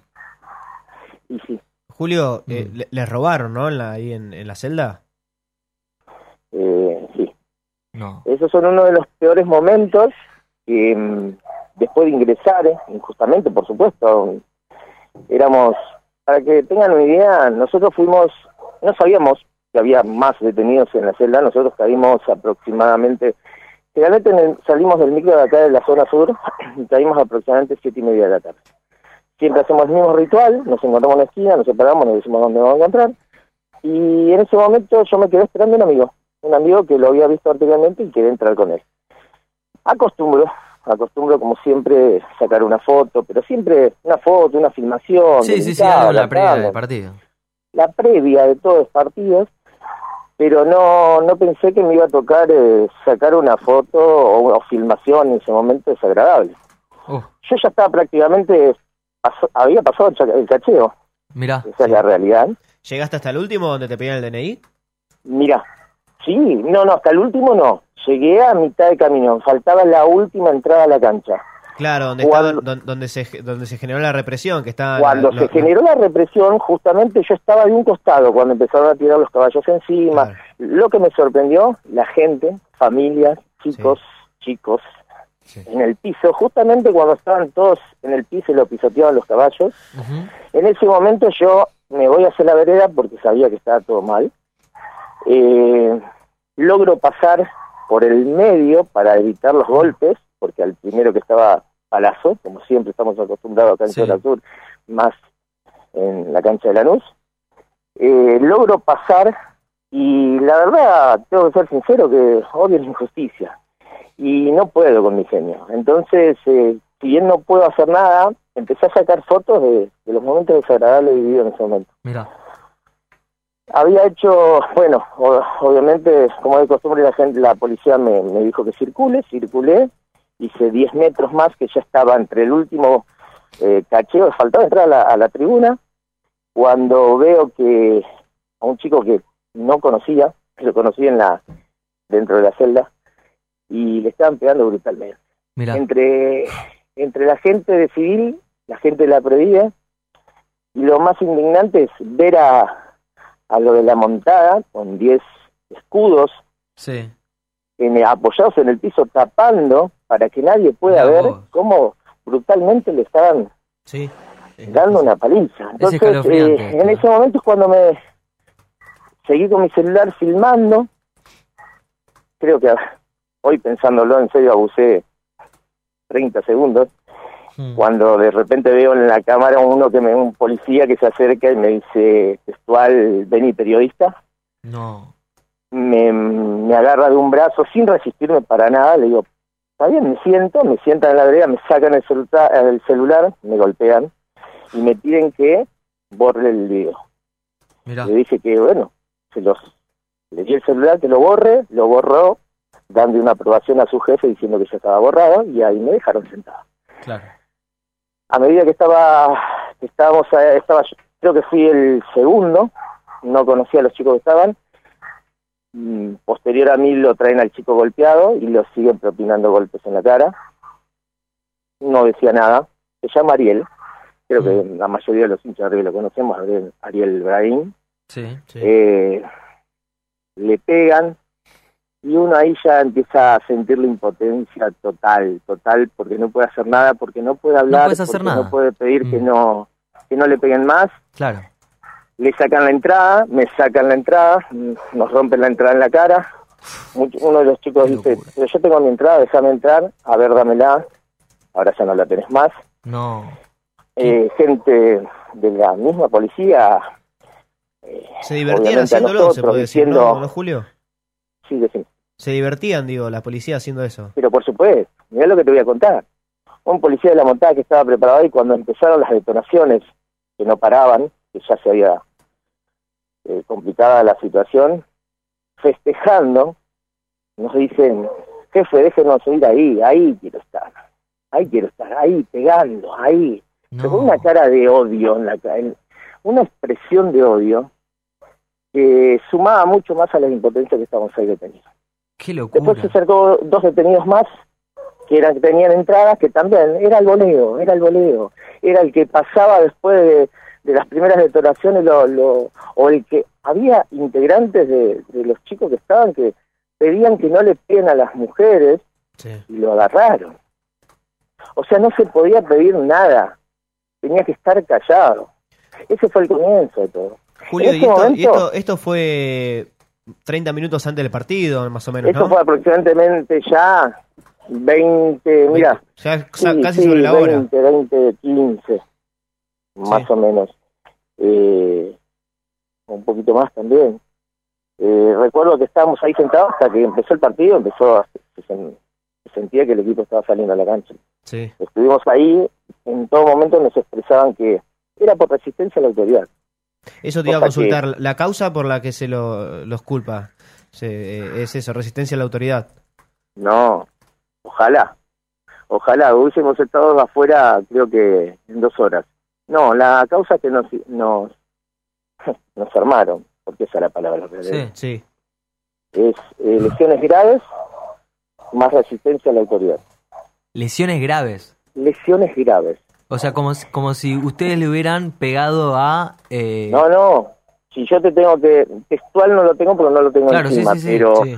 supuestamente, supuestamente, digo, hablamos, hablemos de supuesto, ¿no? Sí, sí, sí. Eh, hay un policía que se le, se le fracturó dos dedos, Sí. que se le propinó golpes en la mandíbula, Ujú. hay chicas heridas en una pierna, o sea que todo lo que sucedió lejano, por lo menos, al grupo de los 10 detenidos, eh, lo- los culpables somos nosotros. Claro. Cuando el episodio, el descontrol, pasaba a 30, 40, 50 metros, nosotros estábamos a esa distancia, bueno, esa causa, eso, esa responsabilidad pasa a ser nuestra. Obviamente nosotros no nos enterábamos. Sí. Una vez que llegamos a la comisaría, pensando que eran cuestiones de horas, fuimos, nos, nos sentaron en un patio, nos estuvieron por dos o tres horas, y, y nada, y un comisario de, de turno, que no recuerdo el nombre, no, la verdad que no, y la prefiero no decirlo, Sí. eh, le decía un oficial que nos hagan, nos labren las actas por resistencia a la autoridad. Hasta ese momento, terminado el partido, dos horas después, dos o tres horas después, seguíamos siendo por resistencia a la autoridad. Mirá vos. Hasta ese momento. Esto fue en la comisaría segunda, ¿no? Esta fue la comisaría segunda de Lanús. Así es. Sí. Hasta ese momento teníamos eso. Pasaban las horas, pasaban las horas, creíamos, contábamos los minutos, los minutos, ¿eh? Contábamos los minutos. Y veíamos que no salíamos, que no salíamos, se pedía mucho circular gente, eso sí, no sabíamos qué estaba pasando porque estábamos incomunicados. había chicos que, literal, se orinaban, lloraban, chicos de 18, 20 años en el grupo de 10, ¿eh? Julio, con usted estuvo el, el joven herido de bala de goma, ¿no? Que, que no pudo ser este atendido. No, el ¿No? detenido se- eh, de bala de goma es Abel Gómez. Sí. Abel Gómez, uno de los chicos que estuvo en la celda, eh, tuvo detonaciones de bala de goma, tiene 12 perforaciones en la pierna Mira vos. Y, y así como llegó estuvo. Creo que en, en los seis días lo llevaron, Hasta el día sábado que pudo ir la familia, ¿no? Eh, Claro. Recién ahí pude- eh, lo llevaron a, a realizarse atenciones. exacto.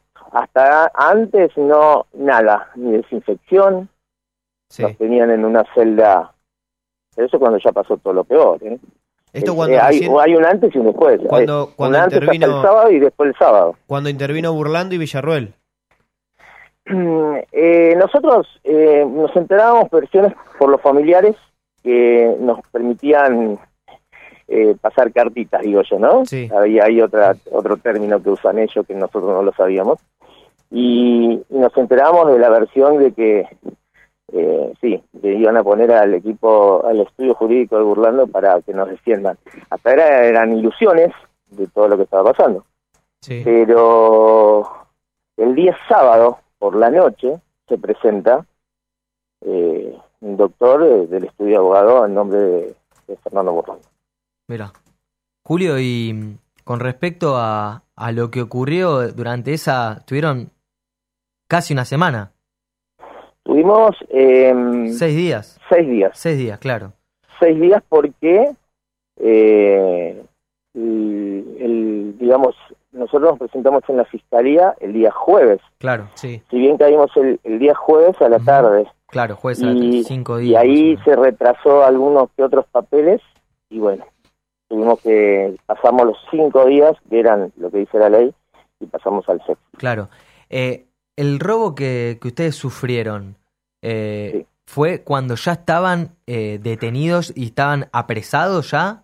O sea, fue dentro de lo que sería. Era, ¿Qué era? ¿Un calabozo? ¿Una cárcel? Porque estaban con los demás este, detenidos, que eran, pueden ser este eh, asesinos, que eran ladrones y demás, ¿no? Claro, eran presos comunes. con- estaban con- eran presos comunes. Nosotros después de estar eh, sentados dos o tres horas, no sabemos el tiempo exacto porque nos llevamos por la luna, la verdad es esa, Dios mío.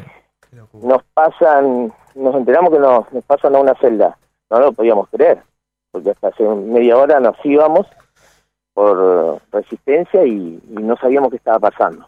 No nos dejaban hablar y bueno, y ahí vemos, cuando nos introducen a, a una de las celdas, mucho movimiento, era todo muy chiquito, muy oscuro, había mucha gente, sabíamos, eh, y nos introducen en una celda que era, digamos, una, una intermedia. En el medio, digamos, y a los costados había más celdas, donde estaban los detenidos, en un primer momento, o en un primer momento. Estábamos ahí, con la esperanza intacta de, de salir en cualquier momento, hasta que en un momento amaneció, nos dimos cuenta que la gente que estaba, toda la gente de más se había ido, y digo, bueno, venimos nosotros, ahora nos toca a nosotros. Ahí fue en el momento que se acerca el mismo comisario del principio y sin mediar palabra nos hace firmar, eh, no sabemos qué, porque no nos quiso leer qué es lo que firmábamos, Sí, firme o no firme, tuvimos que firmar Dios mío. y se retiró. La única pregunta que le hicimos, uno de los compañeros fue, ¿cuándo nos vamos? No, ahora se van a la fiscalía. Ahí es cuando los mismos presos, los mismos presos nos dicen, ¿qué firmaron? Sí. Y nosotros le contestamos, firmamos, vos viste la situación, no tenemos alternativa. Y el miedo, el temor era no firmar, no firmar y que, Y que se empeore. sea peor. Claro. Porque Y no sí. sabíamos lo que estaba pasando. Y la impotencia es saber no poder comunicarnos con, con alguien, un familiar. En ese momento, Y eso por ley, no y eso por ley además eh, debería poderse, ¿no? Eh, sí, por supuesto, Claro. es un derecho. Es un derecho, Es un derecho. pero mm, decían que ellos lo iban a hacer cuando querían y... La visita se la lo iban a querían hacer dar recién el miércoles, digamos hoy, ¿no? ¿Cómo? Perdón. La visita recién hoy se la querían dar, digamos. La, que- bueno, la visita en, en, la, en la comisaría para los detenidos que ya están en la comisaría y tienen condena y demás, son todos los miércoles. Eh, nosotros nunca pensábamos, era lejano tanto- pensar que a días, hacer un claro. miércoles. Julio, y, y dentro, dentro de la comisaría recibieron agresión también eh, de la policía más allá de eso? No, Eh, no, física, ¿no? Tampoco vamos a decir no, no, Claro. no. Lo única, digamos, lo único, el único mal momento fue cuando nos ingresan de- después, eh, cuando amaneció nos, nos mandan a la fiscalía Sí. y ahí nos ingresan al, a, la, a la celda de los presos, ahí sí fue el peor momento, a los presos que estaban ahí, que son tienen experiencia, digamos, nosotros no entendíamos nada y ahí es donde empezó a correr el miedo, porque, no sé, te lo puedo graficar, escondernos todos en un rincón, mirar las- cómo nos obser- observaban, eh, pero tenemos que reconocer que nos trataron bien, Sí. nos trataron bien, nos dieron de comer, compartimos comida, dormimos una noche con ellos, y hoy, estando acá, no sé cómo pudimos dormirlo, por- porque el miedo estaba, pero ¿qué pasa? Hasta ellos mismos sabían, por lo que le contábamos, que nos íbamos en cualquier momento. Entonces, como pasó al otro día, pasó la noche, dijo, a la mañana se van, se van, se van. Entonces ahí es cuando, claro, al saber que nos íbamos, antes que nos vayamos, eh, bueno, teníamos que dejar un souvenir, por decirlo de alguna manera. Claro. Pero tampoco es que recibimos agresiones y nos, mm, nos obligaron a dejar. Claro. Es como que piden si se lo regalás y qué le vas a decir. Julio, mira, eh, mientras te escucho hay un montón de oyentes acá, de gente que, que está petrificada, te lo aseguro. Hay gente que, mira, Mariana, por ejemplo, de acá de Caballito dice, tremendo relato. Eh, acá en- en- estamos duros, no, no queremos ni imaginar, nu- ni siquiera ponernos en tu piel, en la piel de, de ustedes, que, que la verdad que lo sufrieron. Eh, sí te quería consultar si River, institución, se puso en contacto con ustedes en el mientras tanto, si hubo algún dirigente, alguien que se haya acercado para asistirlos, para ayudarlos, darles una mano. Mira, sinceramente, te vuelvo a repetir, nosotros estábamos incomunicados y, y la verdad, la historia cambió el día sábado. El día sábado salió la luz para nosotros, Sí. porque mm, después, eh, cuando nos llevan a la fiscalía a declarar, eh, bueno, no sé, prefiero no contarlo, pero bueno, la cuestión es que nos colocan en otra, en otra celda separados a las 10 personas. Sí. Ahí nos sentimos, entre comillas, tranquilos un poco. Pero no, la tranquilidad no fue definitiva, porque no sabíamos, porque había tantos cambios de guardia que uno venía y decía que teníamos que estar ahí, otro que nos entren, otro que vayamos allá, volvamos con los presos, y, y era una incertidumbre total y, y el miedo. Digo, no, por favor, no, pero no lo decidamos nosotros. O sea, desde el primer momento que nos meten por, por algo que no hicimos y nos culpan de algo que no hicimos, ya esperamos cualquier cosa. Cualquier cosa. Claro. Entonces, como para no. a, par- a partir de ese momento que estábamos en la celda tranquilos, empezamos a ver con claridad y nos mensajeamos con los familiares. Poco, poco. Porque no podíamos decir nada. Porque no se podía decir nada. Lo justo y necesario.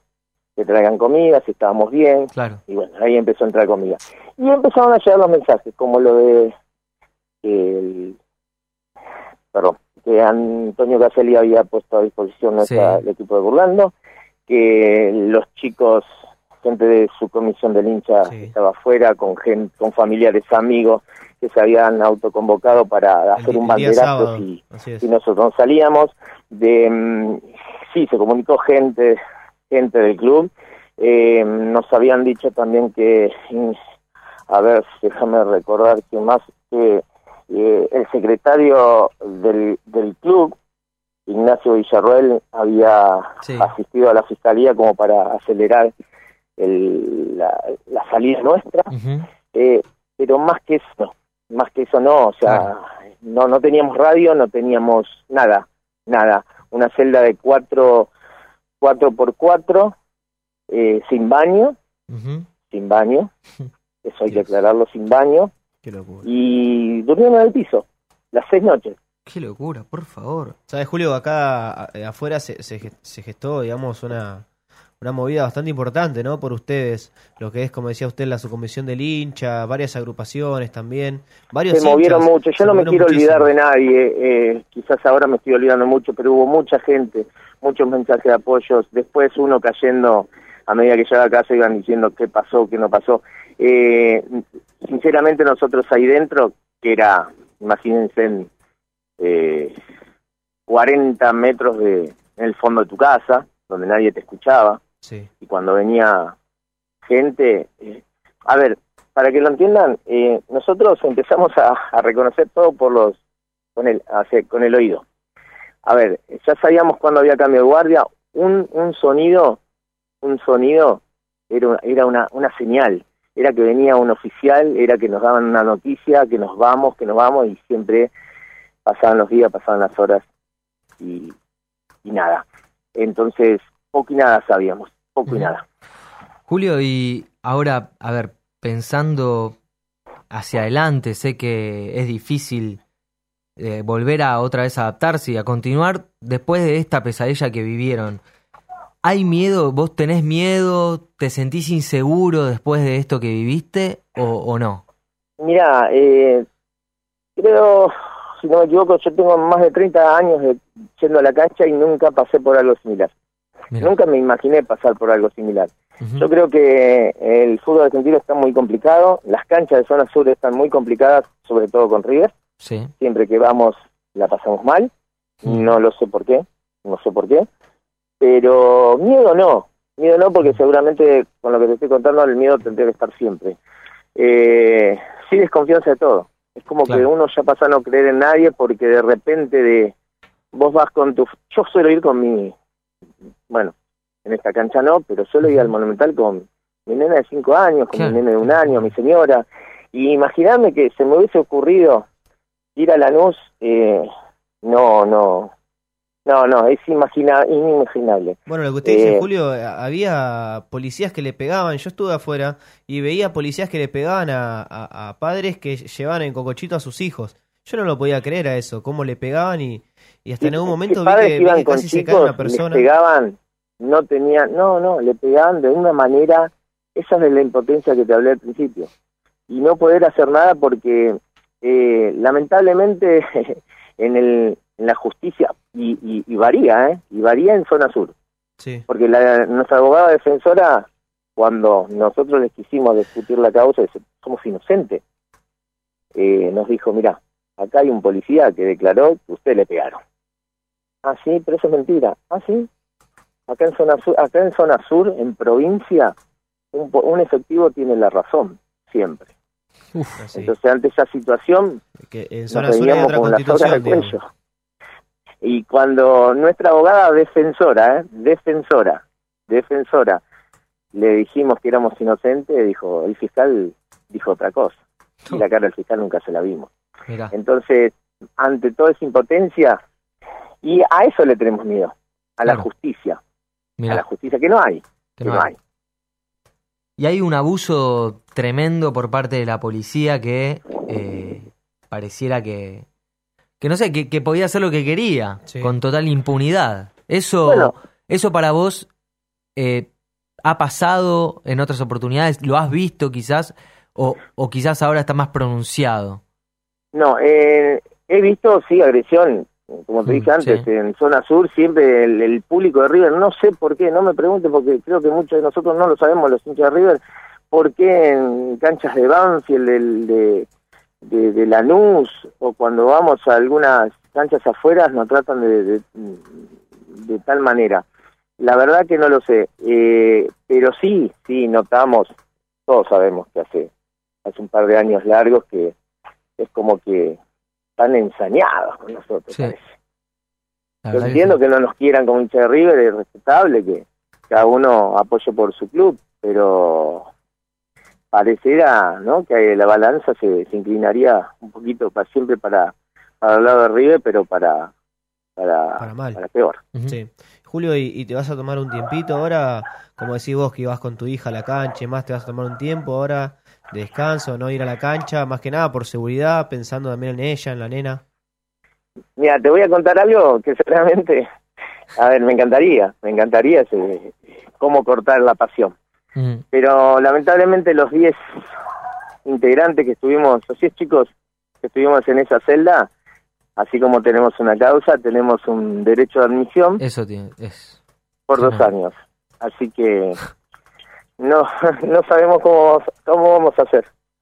Qué locura. Qué locura, ¿no? Es terrible. Y eso con el club, con alguien, con, lo han hablado con eh, burlando, lo han hablado con alguien como para por lo menos que, que, que eso se termine, porque es insólito. Es insólito que, que, a ustedes los hayan tenido varios días y, y a los mismos barras que, que, que fueron liberados en, en horas, ni siquiera estuvieron un día detenidos. Y la verdad es insólito. Ustedes saben que hay muchas cosas que se que se ven, hay muchas cosas que no no podemos contar. Eh, eh, la verdad es que, como te dije antes, eh, hoy, tanto ayer como hoy, traté de estar ayer. Bueno, fue un día que no no no pude, no pude dormir recién a la noche, pero bueno, sabiendo que hoy temprano me tenía que madrugar para ir a, a la fiscalía, así que no pude descansar como correspondía. Y, y en el día de hoy salí lo justo y necesario. Creo que mañana, a partir de mañana va. Pude hablar con algunos de los chicos donde sí, es lo que vos me estás diciendo, la inquietud de poder hablar y solucionar el tema de la causa en, conjunto, porque en la causa estamos todos en la misma causa. Eh, seguramente con el correr de los días eh, trataremos de ver todo más claro. Por el momento, los lunes y los miércoles vamos a tener que ir a la fiscalía a firmar durante el tiempo que, que dure la causa abierta, eh, impidiendo poder ir a trabajar normalmente, porque muchos trabajan, muchos Claro. ganan el día. Eso muchos decir. chicos que ganan el día, muchos que están en empresas multinacionales, empleados, no son barras, que quede muy claro. Son todos gente genuina, hinchas, socios. Eh, ¿a- ¿Alguno tuvo algún problema con el trabajo, Julio? ¿Vos tuviste algún problema en tu trabajo? Eh, mirá, estando ahí adentro en esos días todos tenían el mismo temor. Algunos yo sé que lo pudieron hablar, en el caso mío hubo una buena voluntad y que no iba a tener ningún problema, pero hay otros chicos que sí, por supuesto. A todos nos complica el hecho de ir los lunes y los viernes. Hay gente que viene de Pilar a la luz a firmar. Yo relativamente vivo en Banfield, Sí, no, es una locura. cerquita. Sí. pero ¿y ellos cómo hacen? Entonces, a través buena voluntad ahí de la fiscalía donde fuimos hoy, si hacemos algún escrito donde el abogado nos pueda conseguir la posibilidad de ir a firmar una vez o cada 15 días, es una locura todo lo que estoy contando. La ¿no? verdad que Porque- sí. Es increíble. Porque no, no, no nos merecemos No. no. nos merecemos. La verdad que nadie, eh, como dije, les dije al principio, no se los... Perdón. Sí, no, No hay problema, Julio. No hay problema. tranquilo. Tomate un tiempo, si no, cortamos acá. Pero la verdad que eh, nosotros eh, estamos para todo lo que necesiten. Eh, en la página millonaria, de hecho, hemos estado cubriendo todo lo que pasó, repudiando el accionar de la policía, repudiando el accionar de la justicia. Lo que le hicieron a ustedes es insólito, es eh, muy cobarde y, por eso creo que todo el hincha de River, el hincha de River, de River genuino, eh, ha repudiado esto. eh, pero fíjate vos cómo son las cosas que, que el fin de semana pasado, el sábado, en el partido contra Vélez, los hinchas decidieron dar vuelta a las banderas en modo protesta y por un tema de fuerza mayor, por un tema de las propias fuerzas de seguridad, La sacaron. eh, pidieron que la sacaran porque si no River iba a tener un problema. Eh, vos fijate, ¿no? Cómo, cómo son las cosas, ¿no? Que esto ya nos supera a todos. Lamentablemente a ustedes les tocó y no por haber hecho algo en particular. Es muy injusto, le podría haber pasado a cualquiera, esa es la verdad. Y eso es lo que tiene que saber todo el hincha, por eso hay que informar bien cuando eh, se trata de temas así tan delicados. Y así que nada, eh, Por supuesto que es así. eh, creo que eh, después del sábado recibimos eh, todo el apoyo y, nos, y no- bueno, y, ni, ni hablar cuando salimos, ver todo lo que los hinchas, los, los compañeros de cancha, los que nos conocen, yo lo que quiero dejar en eh, que quede claro, a ver, no para para los que nos conocen, los que nos conocen en la tribuna o de domingo a domingo, para la gente no futbolera, que de repente eh, llegas a tu casa y ves una placa donde dicen liberaron a los 10 barras y está nuestra foto, Claro, claro. ¿entendés? Eh, ¿Cómo lo puede tomar la gente que sabe que voy a la cancha pero no tiene contacto conmigo? Uy, hoy soy el barra. Claro. Cuesta, cuesta volver, cuesta volver, porque si lo fuese, bueno, Claro. es una decisión. Claro, pero es una Pero- falsa acusación. pero nosotros decidimos ser socios, hinchas, de familias, todo es familias, gente de bien. Entonces el garrón, el garrón que nos corrimos, comimos estos chicos, yo te pido, por favor, los quiero nombrar para que la gente los conoce. Sí, Eh, sí. ¿A quiénes son los 10 integrantes?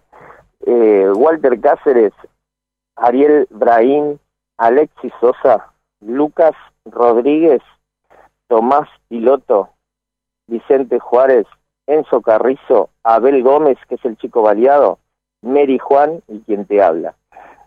Y, y- agradecer eternamente a los que se preocuparon, a los hinchas, socios, conocidos, amigos, a los familiares, el sacrificio de los familiares, gente humilde, que tuvo que venir de todos lados a dejarnos lo que no tenían en la casa. No nos faltó comida, porque teníamos a los familiares, teníamos a los amigos, a la gente de, los, de las agrupaciones, que nos hicieron llegar desde cigarrillo hasta lo que te imagines, hasta una radio, que la pedimos, ¿qué es lo que pedíamos? Una radio para poder escuchar a River, porque nos prohibieron ver a River con Vélez, Sí. nos prohibieron. Y agradecer a la- al, al secretario Ignacio Villarroel del club, que se preocupó por nosotros, por los 10 integrantes, Antonio Caselli, que puso el equipo de, de Fernando Burlando, a Rodrigo Ascal, que siempre estuvo atento, amigo. Del museo. Y, y nada, y a todos, a los familiares, amigos y a toda la gente del movimiento, no me quiero olvidar, del movimiento Sentimos River, que el cual estamos acá trabajando para ello. ¿Qué más decirle, chicos? Julio, te agradecemos por la comunicación. La verdad que nos dejaste a todos petrificados. Eh, pero esto había que hacerlo. Teníamos que ir con un testimonio de alguien que vivió esta pesadilla en carne propia. Para que no se repita y para que también eh, a ustedes eh, por lo menos le- les devuelvan lo que al menos eh, fueron a hacer el, el- el miércoles pasado, ir a ver a River, ir a ver un espectáculo y se encontraron con, con un con otra realidad de rebote de algo que le podría haber pasado a cualquiera. Esto hay que hacer hincapié porque le podría haber pasado a cualquiera. Mira, fuimos a ver a River, fuimos a disfrutar como todos los domingos o día que juega River y, y no lo pudimos hacer como no lo pudimos hacer el domingo y ahora el saber que tenemos ahora una semifinal con el eterno rival, no poder ir es un daño es un daño psicológico que nos hicieron, nos cortaron la pasión, nos están cortando la pasión con la violencia, nos están cortando la pasión con esta con esto que nos están haciendo. Y, y estamos muy tristes y ojalá que el mundo River nos pueda dar una mano porque porque queremos volver a, a la cancha, queremos volver a la cancha porque no somos garras. Y van a volver, común, van a volver la porque tribuna. hay que seguir peleándola. Y desde los medios, desde la página millonaria, eh, hay que seguir haciendo fuerza porque es muy injusto todo lo que pasó y, y mínimamente lo que a ustedes le tienen que doler es, es la chance de ir a, al Monumental, de ir a ver a River. Cuentan con todo Yo- nuestro apoyo, Julio. Yo la verdad te digo que eh, el estando ahí adentro, una vez estando ahí adentro, lo único que pensás es en salir, en ver a, la, a tu familia, en valorar a las pequeñas cosas que uno, por eso digo, disfruten, disfruten chicos, disfruten todo, porque a veces la vida te sorprende, como nos sorprendió a nosotros, y nos ayuda a, a valorar lo que quizás día a día lo tenemos al lado y no, no lo miramos, no nos tomamos un segundo para mirarlo.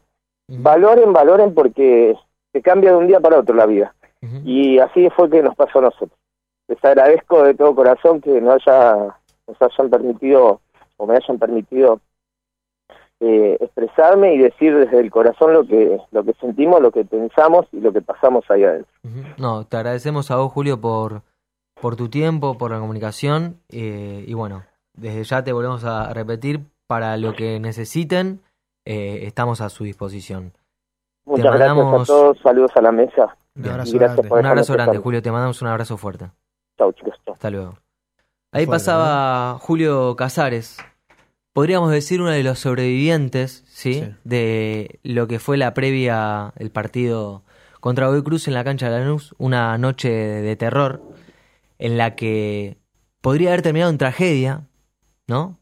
Nico, ¿Sabés, vos Santi- estuviste ahí. Santi, que lo que y- él decía de, de estar grabando y demás, eh, yo lo hablaba también, es más, lo dije al aire con Lito, porque yo estaba grabando y en un momento lo que hice fue mostrarla, que, que se me vea la pulsera, porque se me habían puesto al lado mío dos caballos y tres policías de infantería. Y yo dije, acá en algún momento también la ligo. Porque estaba grabando, estuve grabando durante 20 minutos todo y dije, acá yo, yo como te decía, estuve a, a nada y que me pegue un balazo de goma, estuve... Pe- yo quería que me iban a pegar también. Sí. Por eso intentaba mostrar la, la, la Es cinta que se veía, yo no estaba en la cancha, pero se veía claramente en las imágenes que la policía no tenía ninguna intención de, No, de no. detener a la gente que eh, se iba a pelear, a, a- a los barras. He visto policía pegándole a gente enyesada, a gente con hijos en los brazos, a mujeres, hombres pegándole a mujeres, Ah, policías pegando a mujeres. He visto pegándole a, a personas con hijos en los hombros, como decía, llevándolo a bocochito. Eh, pegándole solamente por pegar, porque pasaba Sí, caminando sí. y le pegaba. Eh, yo no lo podía creer, no, no, no sabía cómo, cómo expresarlo, cómo, cómo, cómo contarlo, ¿no? Porque uno lo puede contar, pero quizá no, no, no se llega a apreciar en realidad lo que está pasando. Eh, fue una locura. Eh, y bueno, después Lugones salió a decir que, fue un éxito, ¿no? El, el operativo. No, insólito. Insólito eso. Lo de las autoridades, tanto, mira, Lugones, el titular de la Previda, eh, la justicia, la policía, todo un papelón. Fue, la verdad, todo un papelón. Acá la gente está prendida en el YouTube Live de la página millonaria, está, bueno, en radio.com. Nos están escuchando en vivo. Hay mucha gente que le manda fuerzas a Julio. Eh, Jime, vos cómo, cómo lo viviste, Es- es- este relato y, y- y mismo el, el No momento? parece real. No parece real. No parece de este planeta. No, la verdad es que hablábamos al principio del programa, ¿no? No me sorprende el nivel de violencia. No me sorprende porque lo hemos vivido muchas veces. No es la primera vez que pasa. No solo en el sur, sino en cualquier lado del país. Y no solo a River, sino en general. Este nivel de violencia se maneja y se maneja mal. Sí. Porque estamos hablando de familias, él mismo lo decía, familias, eh, chicos, chiquitos, eh, algo que tiene que ser una pasión, algo que tiene que ser lindo. Sí. Porque uno va a ver a su equipo con la ilusión de verlo jugar, porque quizás los más chiquitos quieren ir a la cancha y les ilusiona ese momento en familia, ir con su papá, ir con, ir con tus amigos. Debería ser algo hermoso que deberíamos vivir todos nosotros. Y de repente se te convierte en esto, de la nada, sin Sí. hacer nada. Simplemente queriendo, por querer meterte y no quedarte sin hacer nada de pasar por al lado y decir, bueno, me salvo, por querer quizás registrar eso para que algún día poder mostrarlo, quizás en las redes. Hoy en día hay posibilidades de hacer esas denuncias por otros lados que no son justamente en las comisarías, que sabemos que no llegan a ningún lado. Eh, por querer tratar de hacer algo, defender a alguien que viste tirado en el piso, sacar una foto o algo por el estilo, terminás pasando la pesadilla que acabamos de escuchar. Que parece surrealista, parece sacado de una surrealista. película de Sí. terror. Vos sabés que a mí me había pasado, yo no fui a la cancha, vi las imágenes todo ahí en, en- desde la redacción del EPM, cubrimos todo el, el día a día. Pero vos sabés que escucharlo a Julio decir todo esto y contar con lujo de detalle, había escuchado testimonios de algunos hinchas, pero este, Sí. este, la Muy verdad a mí me dejó helado. Muy Es fuerte. que, es que sí, Santi, fue eso. Fue eso. Yo no podía creer lo que estaba pasando. Y, y- y no perdamos el foco. Los barras salieron al otro día. Eso. Los barras Más salieron. allá de que el domingo, el domingo hubo 18 ¿Por qué? allanamientos en ¿Bajo zona qué? sur y, y detuvieron a 10 barras nuevamente, entre ellos el Gordo Vale, de 46 años, y su hijo el Brian también, de 26, eh, dos de los cabecillas de los borrachos del tablón. Nosotros sabemos sus nombres. Sí. Sí. No es tan difícil. No somos investigadores privados, no somos de la Exide, no somos inteligencia de ningún lugar. Es gente que se sabe que hay fotos, que podés pegar nombre y cara tranquilamente, ¿Sabés cuál porque tampoco se mía? gastan en taparse la cara, ¿Cuál era la grabaron un mía el- video. El, miércoles, Jimé, que yo veía cómo se llevaban a los barras de la mano, como si nada, despacito, ¿viste? Sin hacer nada. Y a la gente, al hincha genuino, al hincha como Julio, le pegaban, lo trataban mal, como decía, hinchas con hijos. eh, no, estuve, no le pegaron a un nene porque no, Dios es grande, sino Sí. también. Sí, pero sí, sí. me dio muchísima No bronca eso. Yo me fui muy mal a mi casa el miércoles. Y la verdad que sí. Y, y, y sí. Y todavía sigo mal pensando en lo que pasó. Porque, a ver, todos nosotros en algún momento fuimos a la cancha. eh, como hinchas. Yo he ido de chico a la cancha. Y la verdad que vivir esto no- a ninguno le gustaría. No, la verdad que no. Y, Ah, es durísimo. Me alegro que, que ya estén por lo menos afuera, es, Sí. es- es duro. Incluso dice, hoy en día todavía está tratando un poco de recuperarse, viendo paso a paso cómo va saliendo de la situación porque es muy difícil. Le damos la- todas las fuerzas que podemos darle. No, no, no tenemos muchas palabras para decirles, la verdad. porque Desde nuestro lugar lo que podemos hacer es seguir eh, Difundiendo, difundiendo todo informando, esto. que se sepa qué es lo que pasa, que no pase desapercibido, basta de que sea un incidente más, una situación de violencia más. No tiene que pasar, no tiene que haber situación de violencia, no tiene que haber este nivel de represión violenta. No. Y encima se viene un partido Difícil. De difícil también de noche. No entiendo lo del año pasado. La Comebol puso el partido a la tarde, un fin de semana, porque no iba a haber lío y por el horario, prefieren de luz, qué sé yo. Ahora se da la semifinal con bueno, Boca un mi pregunta después. es qué cambió también de del año, del año pasado No ahora. ¿no? No, es Eh, terrible. Nueve meses, qué cambió de la seguridad. Lo único que espero es que haya seguridad Sí, para justamente. todos los que vamos a Sí, estar y que la seguridad, que justamente de la seguridad no salga la violencia también, Exacto. ¿no? Bueno, seguridad. Seguridad, En general. justamente. Eh, seguridad. Bueno, eh, Cambiamos un poco del tema, ¿no? Salimos cambiamos un de poquito tema de esto. Sí. nos rápidamente, pues ya Difícil. tenemos Sí. que. Ya nos quedan unos minutos nada más. Se nos va, se nos va el Se nos programa. va el programa. Eh, el próximo sábado, River estará jugando contra Gimnasia y Grima de la Plata en el bosque. ¿sí? ¿17.45? Sí, Bien. así es. A la tardecita. Equipo alternativo pondría Gallardo, Sí. eso ya está bastante claro. Gallardo lo ha manifestado en conferencia de prensa y ahora hay un posible equipo, Nico. Sí, con Bolonia el arco, línea 4 Ujú. en el fondo, con Elías López, el chico, Robert Rojas, Díaz Supinola, una de las dudas, Ujú. eh, Angeli por izquierda, en el medio Roleiser, Suculini, eh, Sosa o Enzo Fernández, con quien tuvimos el gusto de hablar Sí. también, eh, Carrascal por izquierda, Escoco y Julián Álvarez. Bien. Un, un equipo colmado de, de juveniles de la cantera del Millonario que intentará ¿no? ir en búsqueda de una victoria que lo deje ahí prendido en la punta o Sí. buscando ¿no? los primeros lugares. Buscando otra vez sumarse al pelotón de los 8 o 10 primeros y que le dé ese ocho lugares. previo envío anímico, ¿no? A lo que Sí. es un partido importante, como decíamos, el día martes frente a Boca, 21 a 30. 21 a 30 No es en el Monumental. menor, el la DT, ida. sí. El DT justito nos cae. El Sí. técnico de gimnasia nos cae, nos cae Justo, justo antes. Justo antes nos cae. para que nos haga todo el show. Sí. Porque algo de show va a haber. Algo de show Sí. va a haber, va a haber Será entretenido al menos. Será entretenido y bueno, nosotros nos vamos a estar reencontrando para más entretenimiento e información del mundo River el próximo miércoles de 22 a 0 horas por Radio y Punto con más información de, Sí. de River y con el análisis, ¿sí? Del De resultado de la ida. Oh, Dios ahí, mío, ¿eh? nos va a tocar. Bueno, voy a estar ida. diciendo si puede dormir, porque hace varios días que no puedo Trata dormir. de Uf, dormir, no. corazón, ¿Lo ya te expliqué. Mientras estabas- aterrizando con el Está avión. pronosticado lluvia, ¿no? Para el martes que viene. Sí, es Ay, algo... no, puta que te- Bueno, vayan, Qué lindo, vayan qué lindo. con capuchita, Sí. vayan con un pilotito. A mí dame Sí. lluvia y trueno todo, ¿eh? A mí dame lluvia y trueno todo. Porque- termino todo. Le hacemos un agradecimiento rápido a Salón Cortés, Avenida Cabildo 2287. Te comunicas con Laureano, 4784-4780 o al 1561550684 Salón-Cortés en Instagram. Un look, te luqueas. Saludos, te luqueas a, bárbaro. saludos a Luqueate Lauri, para el Superclásico. a Lauri que voy esta semana porque como siempre decimos nosotros, cábala en mí, ir a cortarme el pelo en partidos importantes Bueno, previos. Ahí está. Así que listo. un saludo grande Lauri. Me, gusta que lo tengas bien presente, ¿eh? Porque es un- Bueno, ya sacale un turno entonces. Ya. Ya. Bueno, nos reencontramos el próximo miércoles de 22 a 0 horas. Sergio Zenelli estuvo en los controles, Nicolás Franciuli en la producción.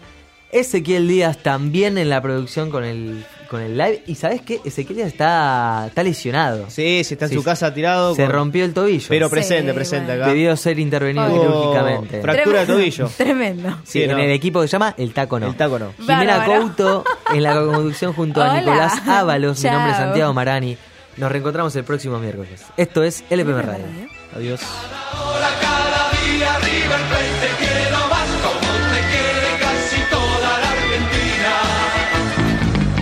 En Radio y Punto ya no hay horarios. Encontrá todo el contenido entrando a nuestra web, escuche o desde la aplicación. Las 24 horas